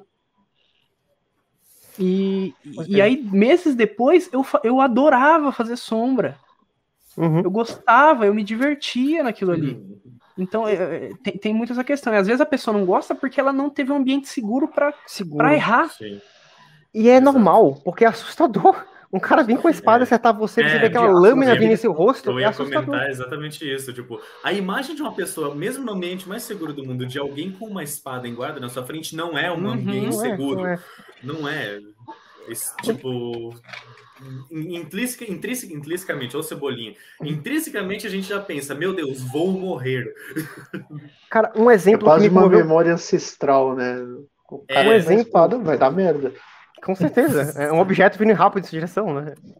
Um exemplo que me comoveu muito recentemente, que eu gosto de compartilhar com vocês no meu grupo, é um cara chamado Matheus. Ele estava morando na Irlanda já há alguns anos. Ele treinou com a Stal Factor, ele conhece o Raposa, é, Matheus. Depois da Stal Factor, acho que ele treinou com a Cal Bruder um tempo, é, que é a ideia de São Paulo também. E ele viajou para Irlanda, passou acho que alguns anos lá, e agora ele tá aqui em Salvador de novo. E ele tá treinando comigo já há alguns meses. Ele é um dos caras que ele não falta, ele não falta, não falta, não falta. A gente treina duas ou três vezes por semana. Eu tô fazendo jiu-jitsu com ele, porque ele faz hoje jiu-jitsu. Mas o primeiro sparring dele foi comigo. O primeiro sparring dele foi comigo, é, alguns meses atrás, foi quando ele chegou aqui em Salvador e começou a treinar comigo. Ele me descobriu alguns sparrings que me via no, no, YouTube, no Facebook da gente, e falou: caramba, tem um pessoal aqui em Salvador. E me achou, a gente tá treinando. O primeiro sparring dele toda vez que eu acertava ele, tinha aquela reação do uhum. fechar, fechar o olho e recuar. Pra trás. E algumas vezes a reação que eu mais falo, cara, isso é a primeira coisa que tem que ir embora para você começar a fazer sparring, é a reação do virar, virar a cabeça. O golpe hum. vem, você vira a cabeça Nossa, e é mostra a nuca. É muito perigoso, é muito comum. E é natural, Sim. porque você vê um objeto vindo, você vai. Uhum. Mas ele se sentiu tão confortável, tão rápido, e ele conversou comigo tantas vezes sobre como a forma, Matheus colocando os treinos, Júlio treina jiu-jitsu com ele. É, e ele treinou tantas vezes comigo, tantos sparings que a gente fez, e eu comecei lento, mostrando para ele, cada vez que acertava ele, eu falava, olha, isso aqui por causa da distância, da distância, da distância. Ele aprendeu tão rápido. Cara, Matheus, a gente, hoje no sparring, o maluco me dá trabalho, velho. O cara, ele já tá muito, muito bom. Ele aprendeu muito, ele tinha vários anos já de rema, ok, mas não tinha nenhum sparring. Mas ele pegou muito rápido, e hoje em dia, ele não, não tem mais nenhum flint no reflex, ele se desenvolveu e a pessoa alcança. Tem gente demora mais, tem gente demora menos. Mas o mesmo Matheus, que tinha essa dificuldade no começo de os ataques ele querer recuar e se encolher, por ele ser muito bom no jiu-jitsu, ter anos e anos e anos disso, ele dava aula de jiu-jitsu na Irlanda, ele tem um, um ringing fantástico, ele te pega, as hum. quedas dele são excelentes, ele, ele tem um reflexo excelente de segurar a mão, segurar o pulso, segurar a espada e te travar ele é fantástico. Ele me destrói quando a gente tá muito perto um do outro, né? E, mas ele sabe respeitar, ele tem uma noção de tipo de cuidado com a pessoa fantástico. Yuri, é, é Júlio, todo esse pessoal que tá aqui no meu grupo já, já fizeram sparring com ele, já experimentaram as quedas que ele pode aplicar, mas ele nunca aplica sem antes ele parar e conversar o quanto é confortável para você. E depois de cada queda ele fala: Isso foi muito, isso foi pouco, mais ou menos, o que, é que você sente, o que, é que você acha. Ele é muito comunicativo. E isso, uhum. para mim, é etiqueta fundamental em qualquer arte marcial. Exatamente. Vai fazer Muay Thai, tem sparring, e aí a gente pode chutar perna ou não pode? Chutar perna, horrível, horrível. Vai querer com ou sem? Ok, sem com, beleza. Mais forte, mais devagar. A comunicação é tudo. É tudo. Não Exato. ficar no silêncio. Ah, esse cara tá vindo muito forte, tá me machucando. Parou. Cara, abaixa Uhum. Você tem que ter, uhum. é, se sentir confortável para fazer isso. É fundamental para todo mundo é, se desenvolver uhum. confortavelmente. Exatamente. Isso me lembra duas Denúncia ocasiões. Lê, daí eu vou relato. Isso é verdade. Tanto que o Felipe, 100% do seu poder, consegue estocar até mais rápido que o cérebro da gente consegue reagir. Aí não tem problema, né? Você não tem nem como virar a cabeça, você já tomou a estocada. Raposa é. falou dessa estocada rapidíssima do Felipe pra gente. Famosa. Não, é lendário. Eu lembro até hoje do torneio, da, da estocada vinda. Eu, não, beleza, eu faço assim, resolveu. Aí, Ué, já chegou? Ele já deu três? O famoso vou te estoquei. Exato. Uh, isso que o Felipe estava comentando me lembra de duas experiências que eu tive no Muay Thai, inclusive. Uma, vou citar a experiência boa e depois vou citar a experiência ruim. Vamos lá. Tinha um rapaz que eu treinava, o nome dele era Fernando. Tipo, o cara mais gente boa do mundo dentro de um tatame que eu já pude ter na vida. Por quê? Era um cara gigante de forte, tipo, tra trabalhou em fazenda há muito tempo, puxava pneus de trator, essas coisas. Você imagina, né? o, o, muito forte. O maluco, o maluco, ele tinha envergadura de um touro Nelore, era absurdo. Mas assim, toda vez que a gente ia fazer sparring, ele chegava e falava: pode chutar, pode dar joelhada, quer vir no boxe. O cara sempre, e ainda assim, tudo bem que no Muay Thai tem aquela brincadeira do tipo, o cara é reativo, ele vai te bater de volta com a força que você vai, bate, mas o problema é que isso sempre é relativo, né? Uhum. Então, tipo, ele nunca descia a mão gratuitamente. Até quando ele batia, se ele vê que ele tipo, dava uma tonteada, porque ele era, tipo, eu tenho 1,80m, o cara de dia tem 1,65m. Só que ele tinha muita força, então quando ele batia, eu ficava, tipo, dava uma recuada assim. Eu falou, pô, tá tudo bem aí? Tá tudo certo? Machucou? Era sempre assim, tipo, tinha um cuidado ali, porque ele não queria arrebentar com alguém, não queria arrebentar com alguém. Em contrapartida, eu nem lembro o nome do outro moleque. A primeira vez que eu fui treinar, aliás, nem era muito, era kickboxing. Tinha um moleque que eu desconheço e sinceramente espero que desapareça da minha vida, se ele aparecer de novo. É, Imagina uma pessoa extremamente violenta e ainda reclama de você quando você fala, cara, você tá batendo de forte demais.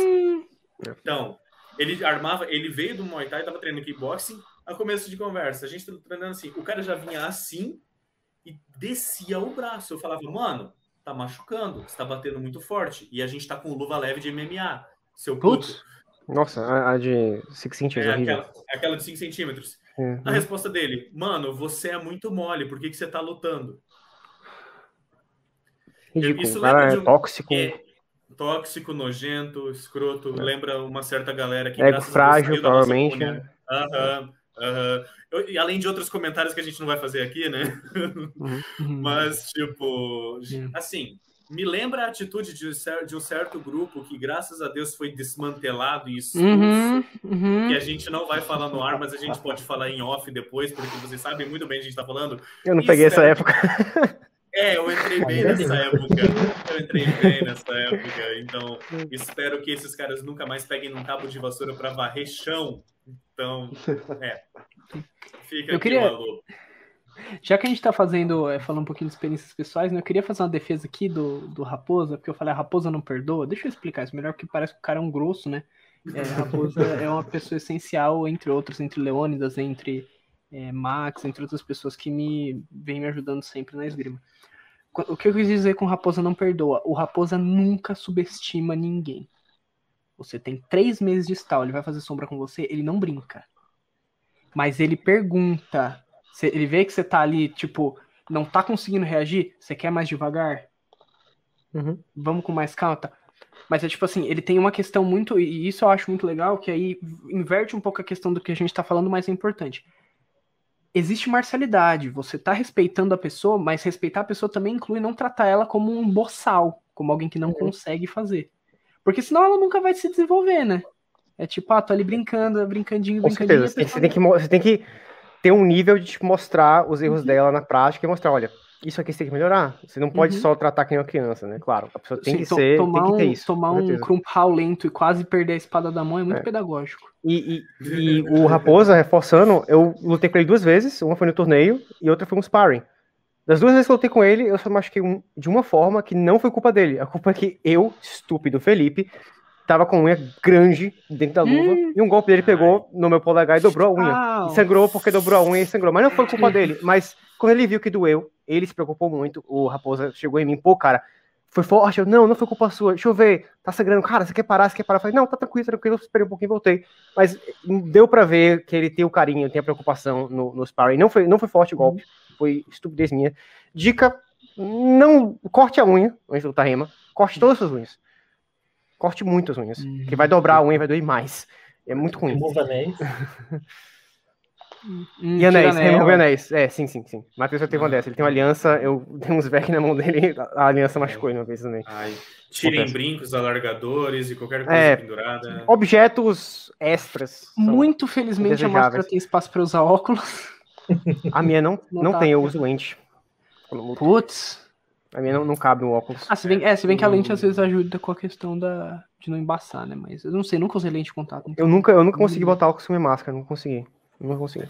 Se bem assim, esse essa, provavelmente essa não entra. Esse largo não entra. Eu é, eu tô, cara, esse óculos é bem grande. Me Sim. parece improvável. Não, eu uso um quadradinho que é feito de plástico, que é feito ah, pra bater. Se quebrar, ah, tô nem aí. Okay, okay. O João, meu amigo, ele usava óculos para treinar, então assim, é, era muito tenso, porque a gente quase estourou o óculos dele às vezes, tipo, era aquela, aquele, aquele movimento de Matrix, sabe? Tipo. Hum. É, é, tipo, passou a, passou a vida na frente dos olhos, né? Mas é. Bom. Tava pensando uma questão aqui, gente, sobre cultura, né? A gente tá falando sobre cultura de grupos e tal, inclusividade. Uhum. É, uma coisa que me pegou também é assim, a gente já começa, a gente que é da esgrima histórica, europeia, com temática uhum. medieval ou pós-medieval, a gente já começa numa desvantagem, principalmente é, quando a gente está falando de um público mais é, ou de minorias ou de um público universitário, Vulnerável. principalmente das áreas das, da área das humanas, que é a gente já tem uma representação, não especificamente na esgrima histórica, embora tenha uma minoria, mas principalmente nessa cena medieval que é muito complicada, né?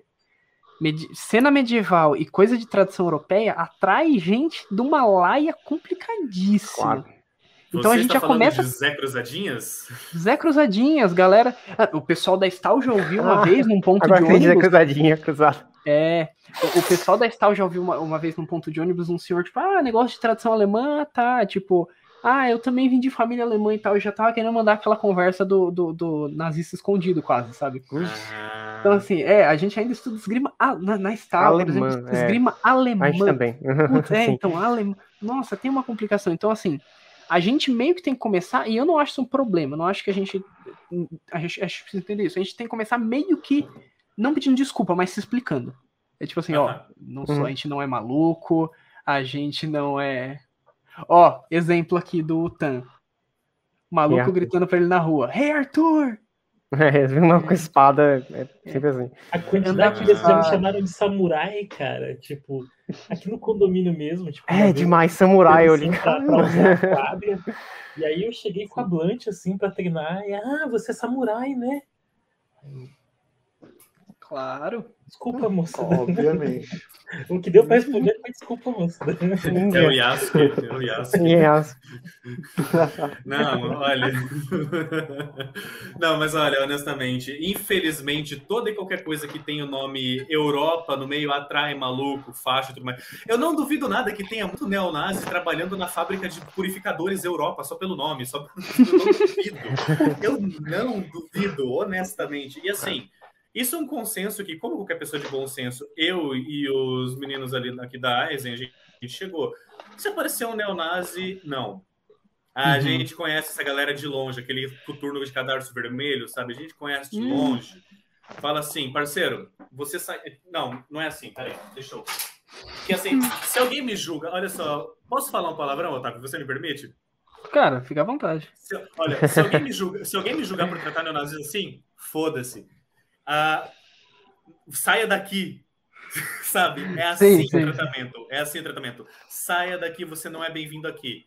Afaste-se. É esse o tratamento. Não, é, é- é- Esse, é esse tipo de atitude é inaceitável. Inaceitável. É, É absurda, é grotesca e isso só suja a imagem da nossa comunidade. Neonazismo, homofobia, é, fobia de gênero, de cor, raça, Saia daqui. etnia, tudo é completamente inaceitável. É um negócio assim que, tipo, Tem- eu não é o tenho nem tipo palavra pra escrever. que- Tipo, o fato que existe é um absurdo já, que ainda existe, mas É as pessoas tipo quererem coisa- associar isso com a, a prática da arte marcial é mais ridículo ainda. Graças a Deus, mais uma vez, eu gente nunca teve problema no, no meu grupo. Mas eu, eu sei que já houveram grupos é, aqui no Brasil e, alguns exemplos de pessoas que associaram uma coisa a outra.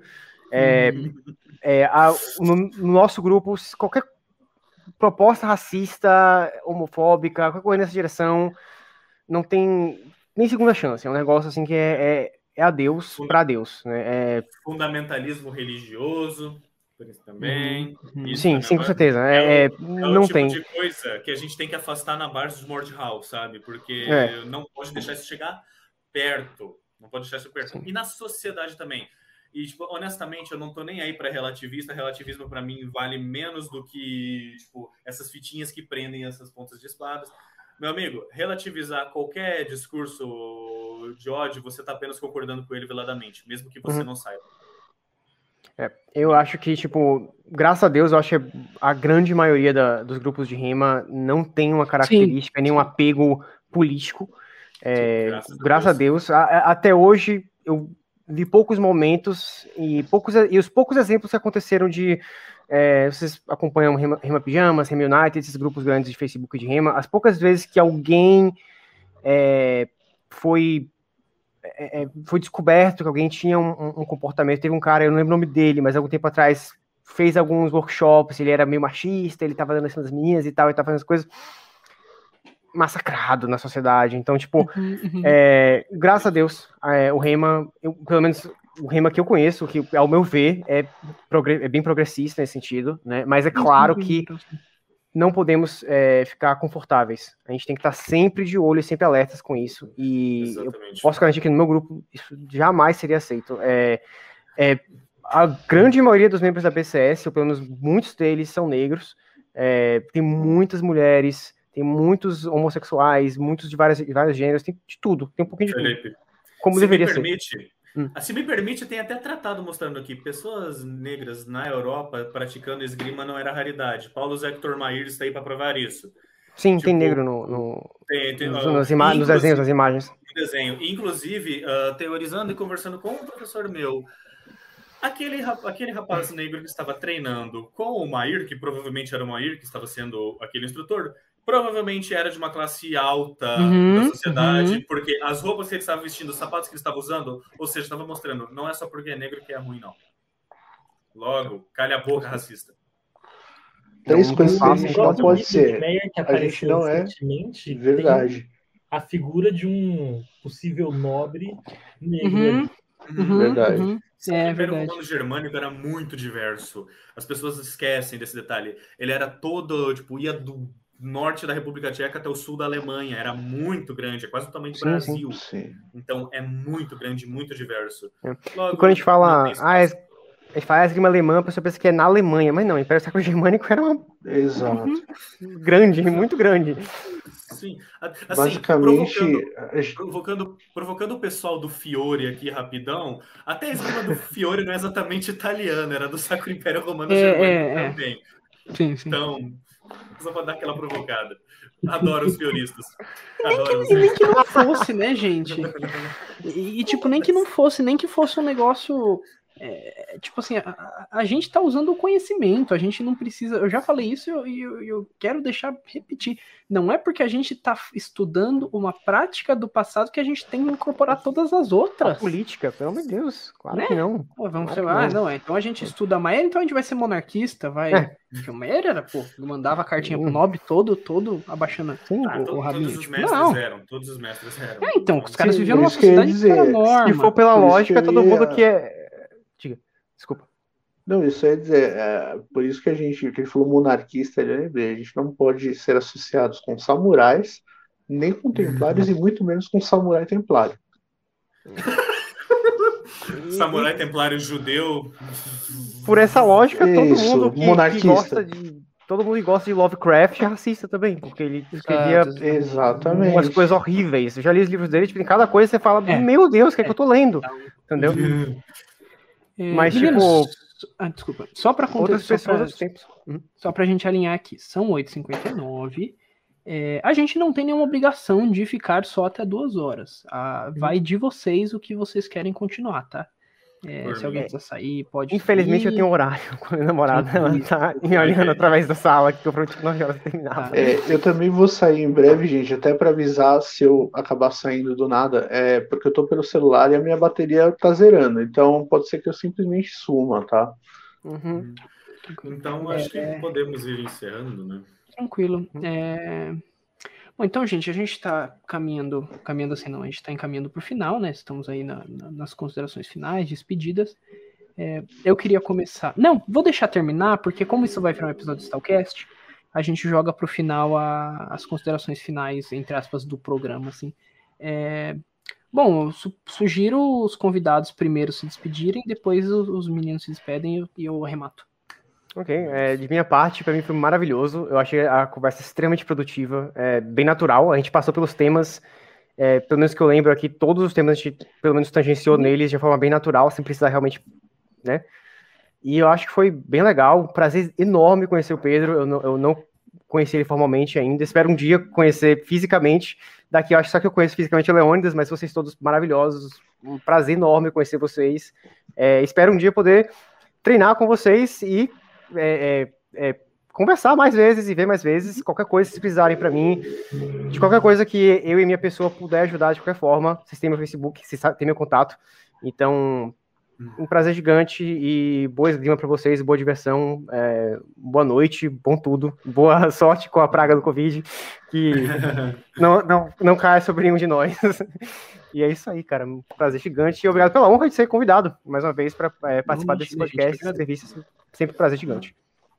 Faço minhas palavras do Felipe. É uma conhecer você, Felipe. Vamos conversar mais. Obrigado, Otávio, André, Leonas, o pessoal, por me convidar aqui para participar do Talcast. Uh, e agradecer a todo mundo que sempre tem apoiado, uh, não só a comunidade, mas apoiado a gente lá da Zengrigger, eu pessoalmente, agradecimento aí ao Matheus, que estava participando, ao Flecha, que participou recentemente, colega meu da faculdade, a Marcela, minha namorada, Mr. Astro, está aí assistindo a gente desde o início. Um beijo, meu amor. E, gente, toda a comunidade que está afim de fazer um trabalho sério, cola com a gente. Uh, aqui não tem problema nenhum. Tipo, se você está recém entrando, se você tem dúvida, se você não tem, pode chegar. A gente é de boa, a gente é inclusivo, não tem porquê ser babaca, até porque os babacas a gente tira na base da espadada.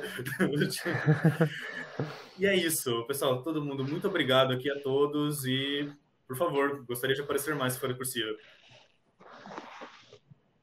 Bem, você, pessoa do presente que nos assistiu até agora, muito obrigado. Você, pessoa do futuro que nos ouviu até agora, muito obrigado. E é isso, gente vamos desburocratizar, deselitizar, vamos tornar a coisa mais simples, mais fácil. A nossa comunidade é pequena, a nossa comunidade é de nicho. E se tem uma coisa que a gente precisa é de amor e de união, gente. A gente Fazer crescer. Se tratar com respeito em toda e qualquer instância. É isso aí. Valeu, galera. Um beijo do Leônidas pra vocês.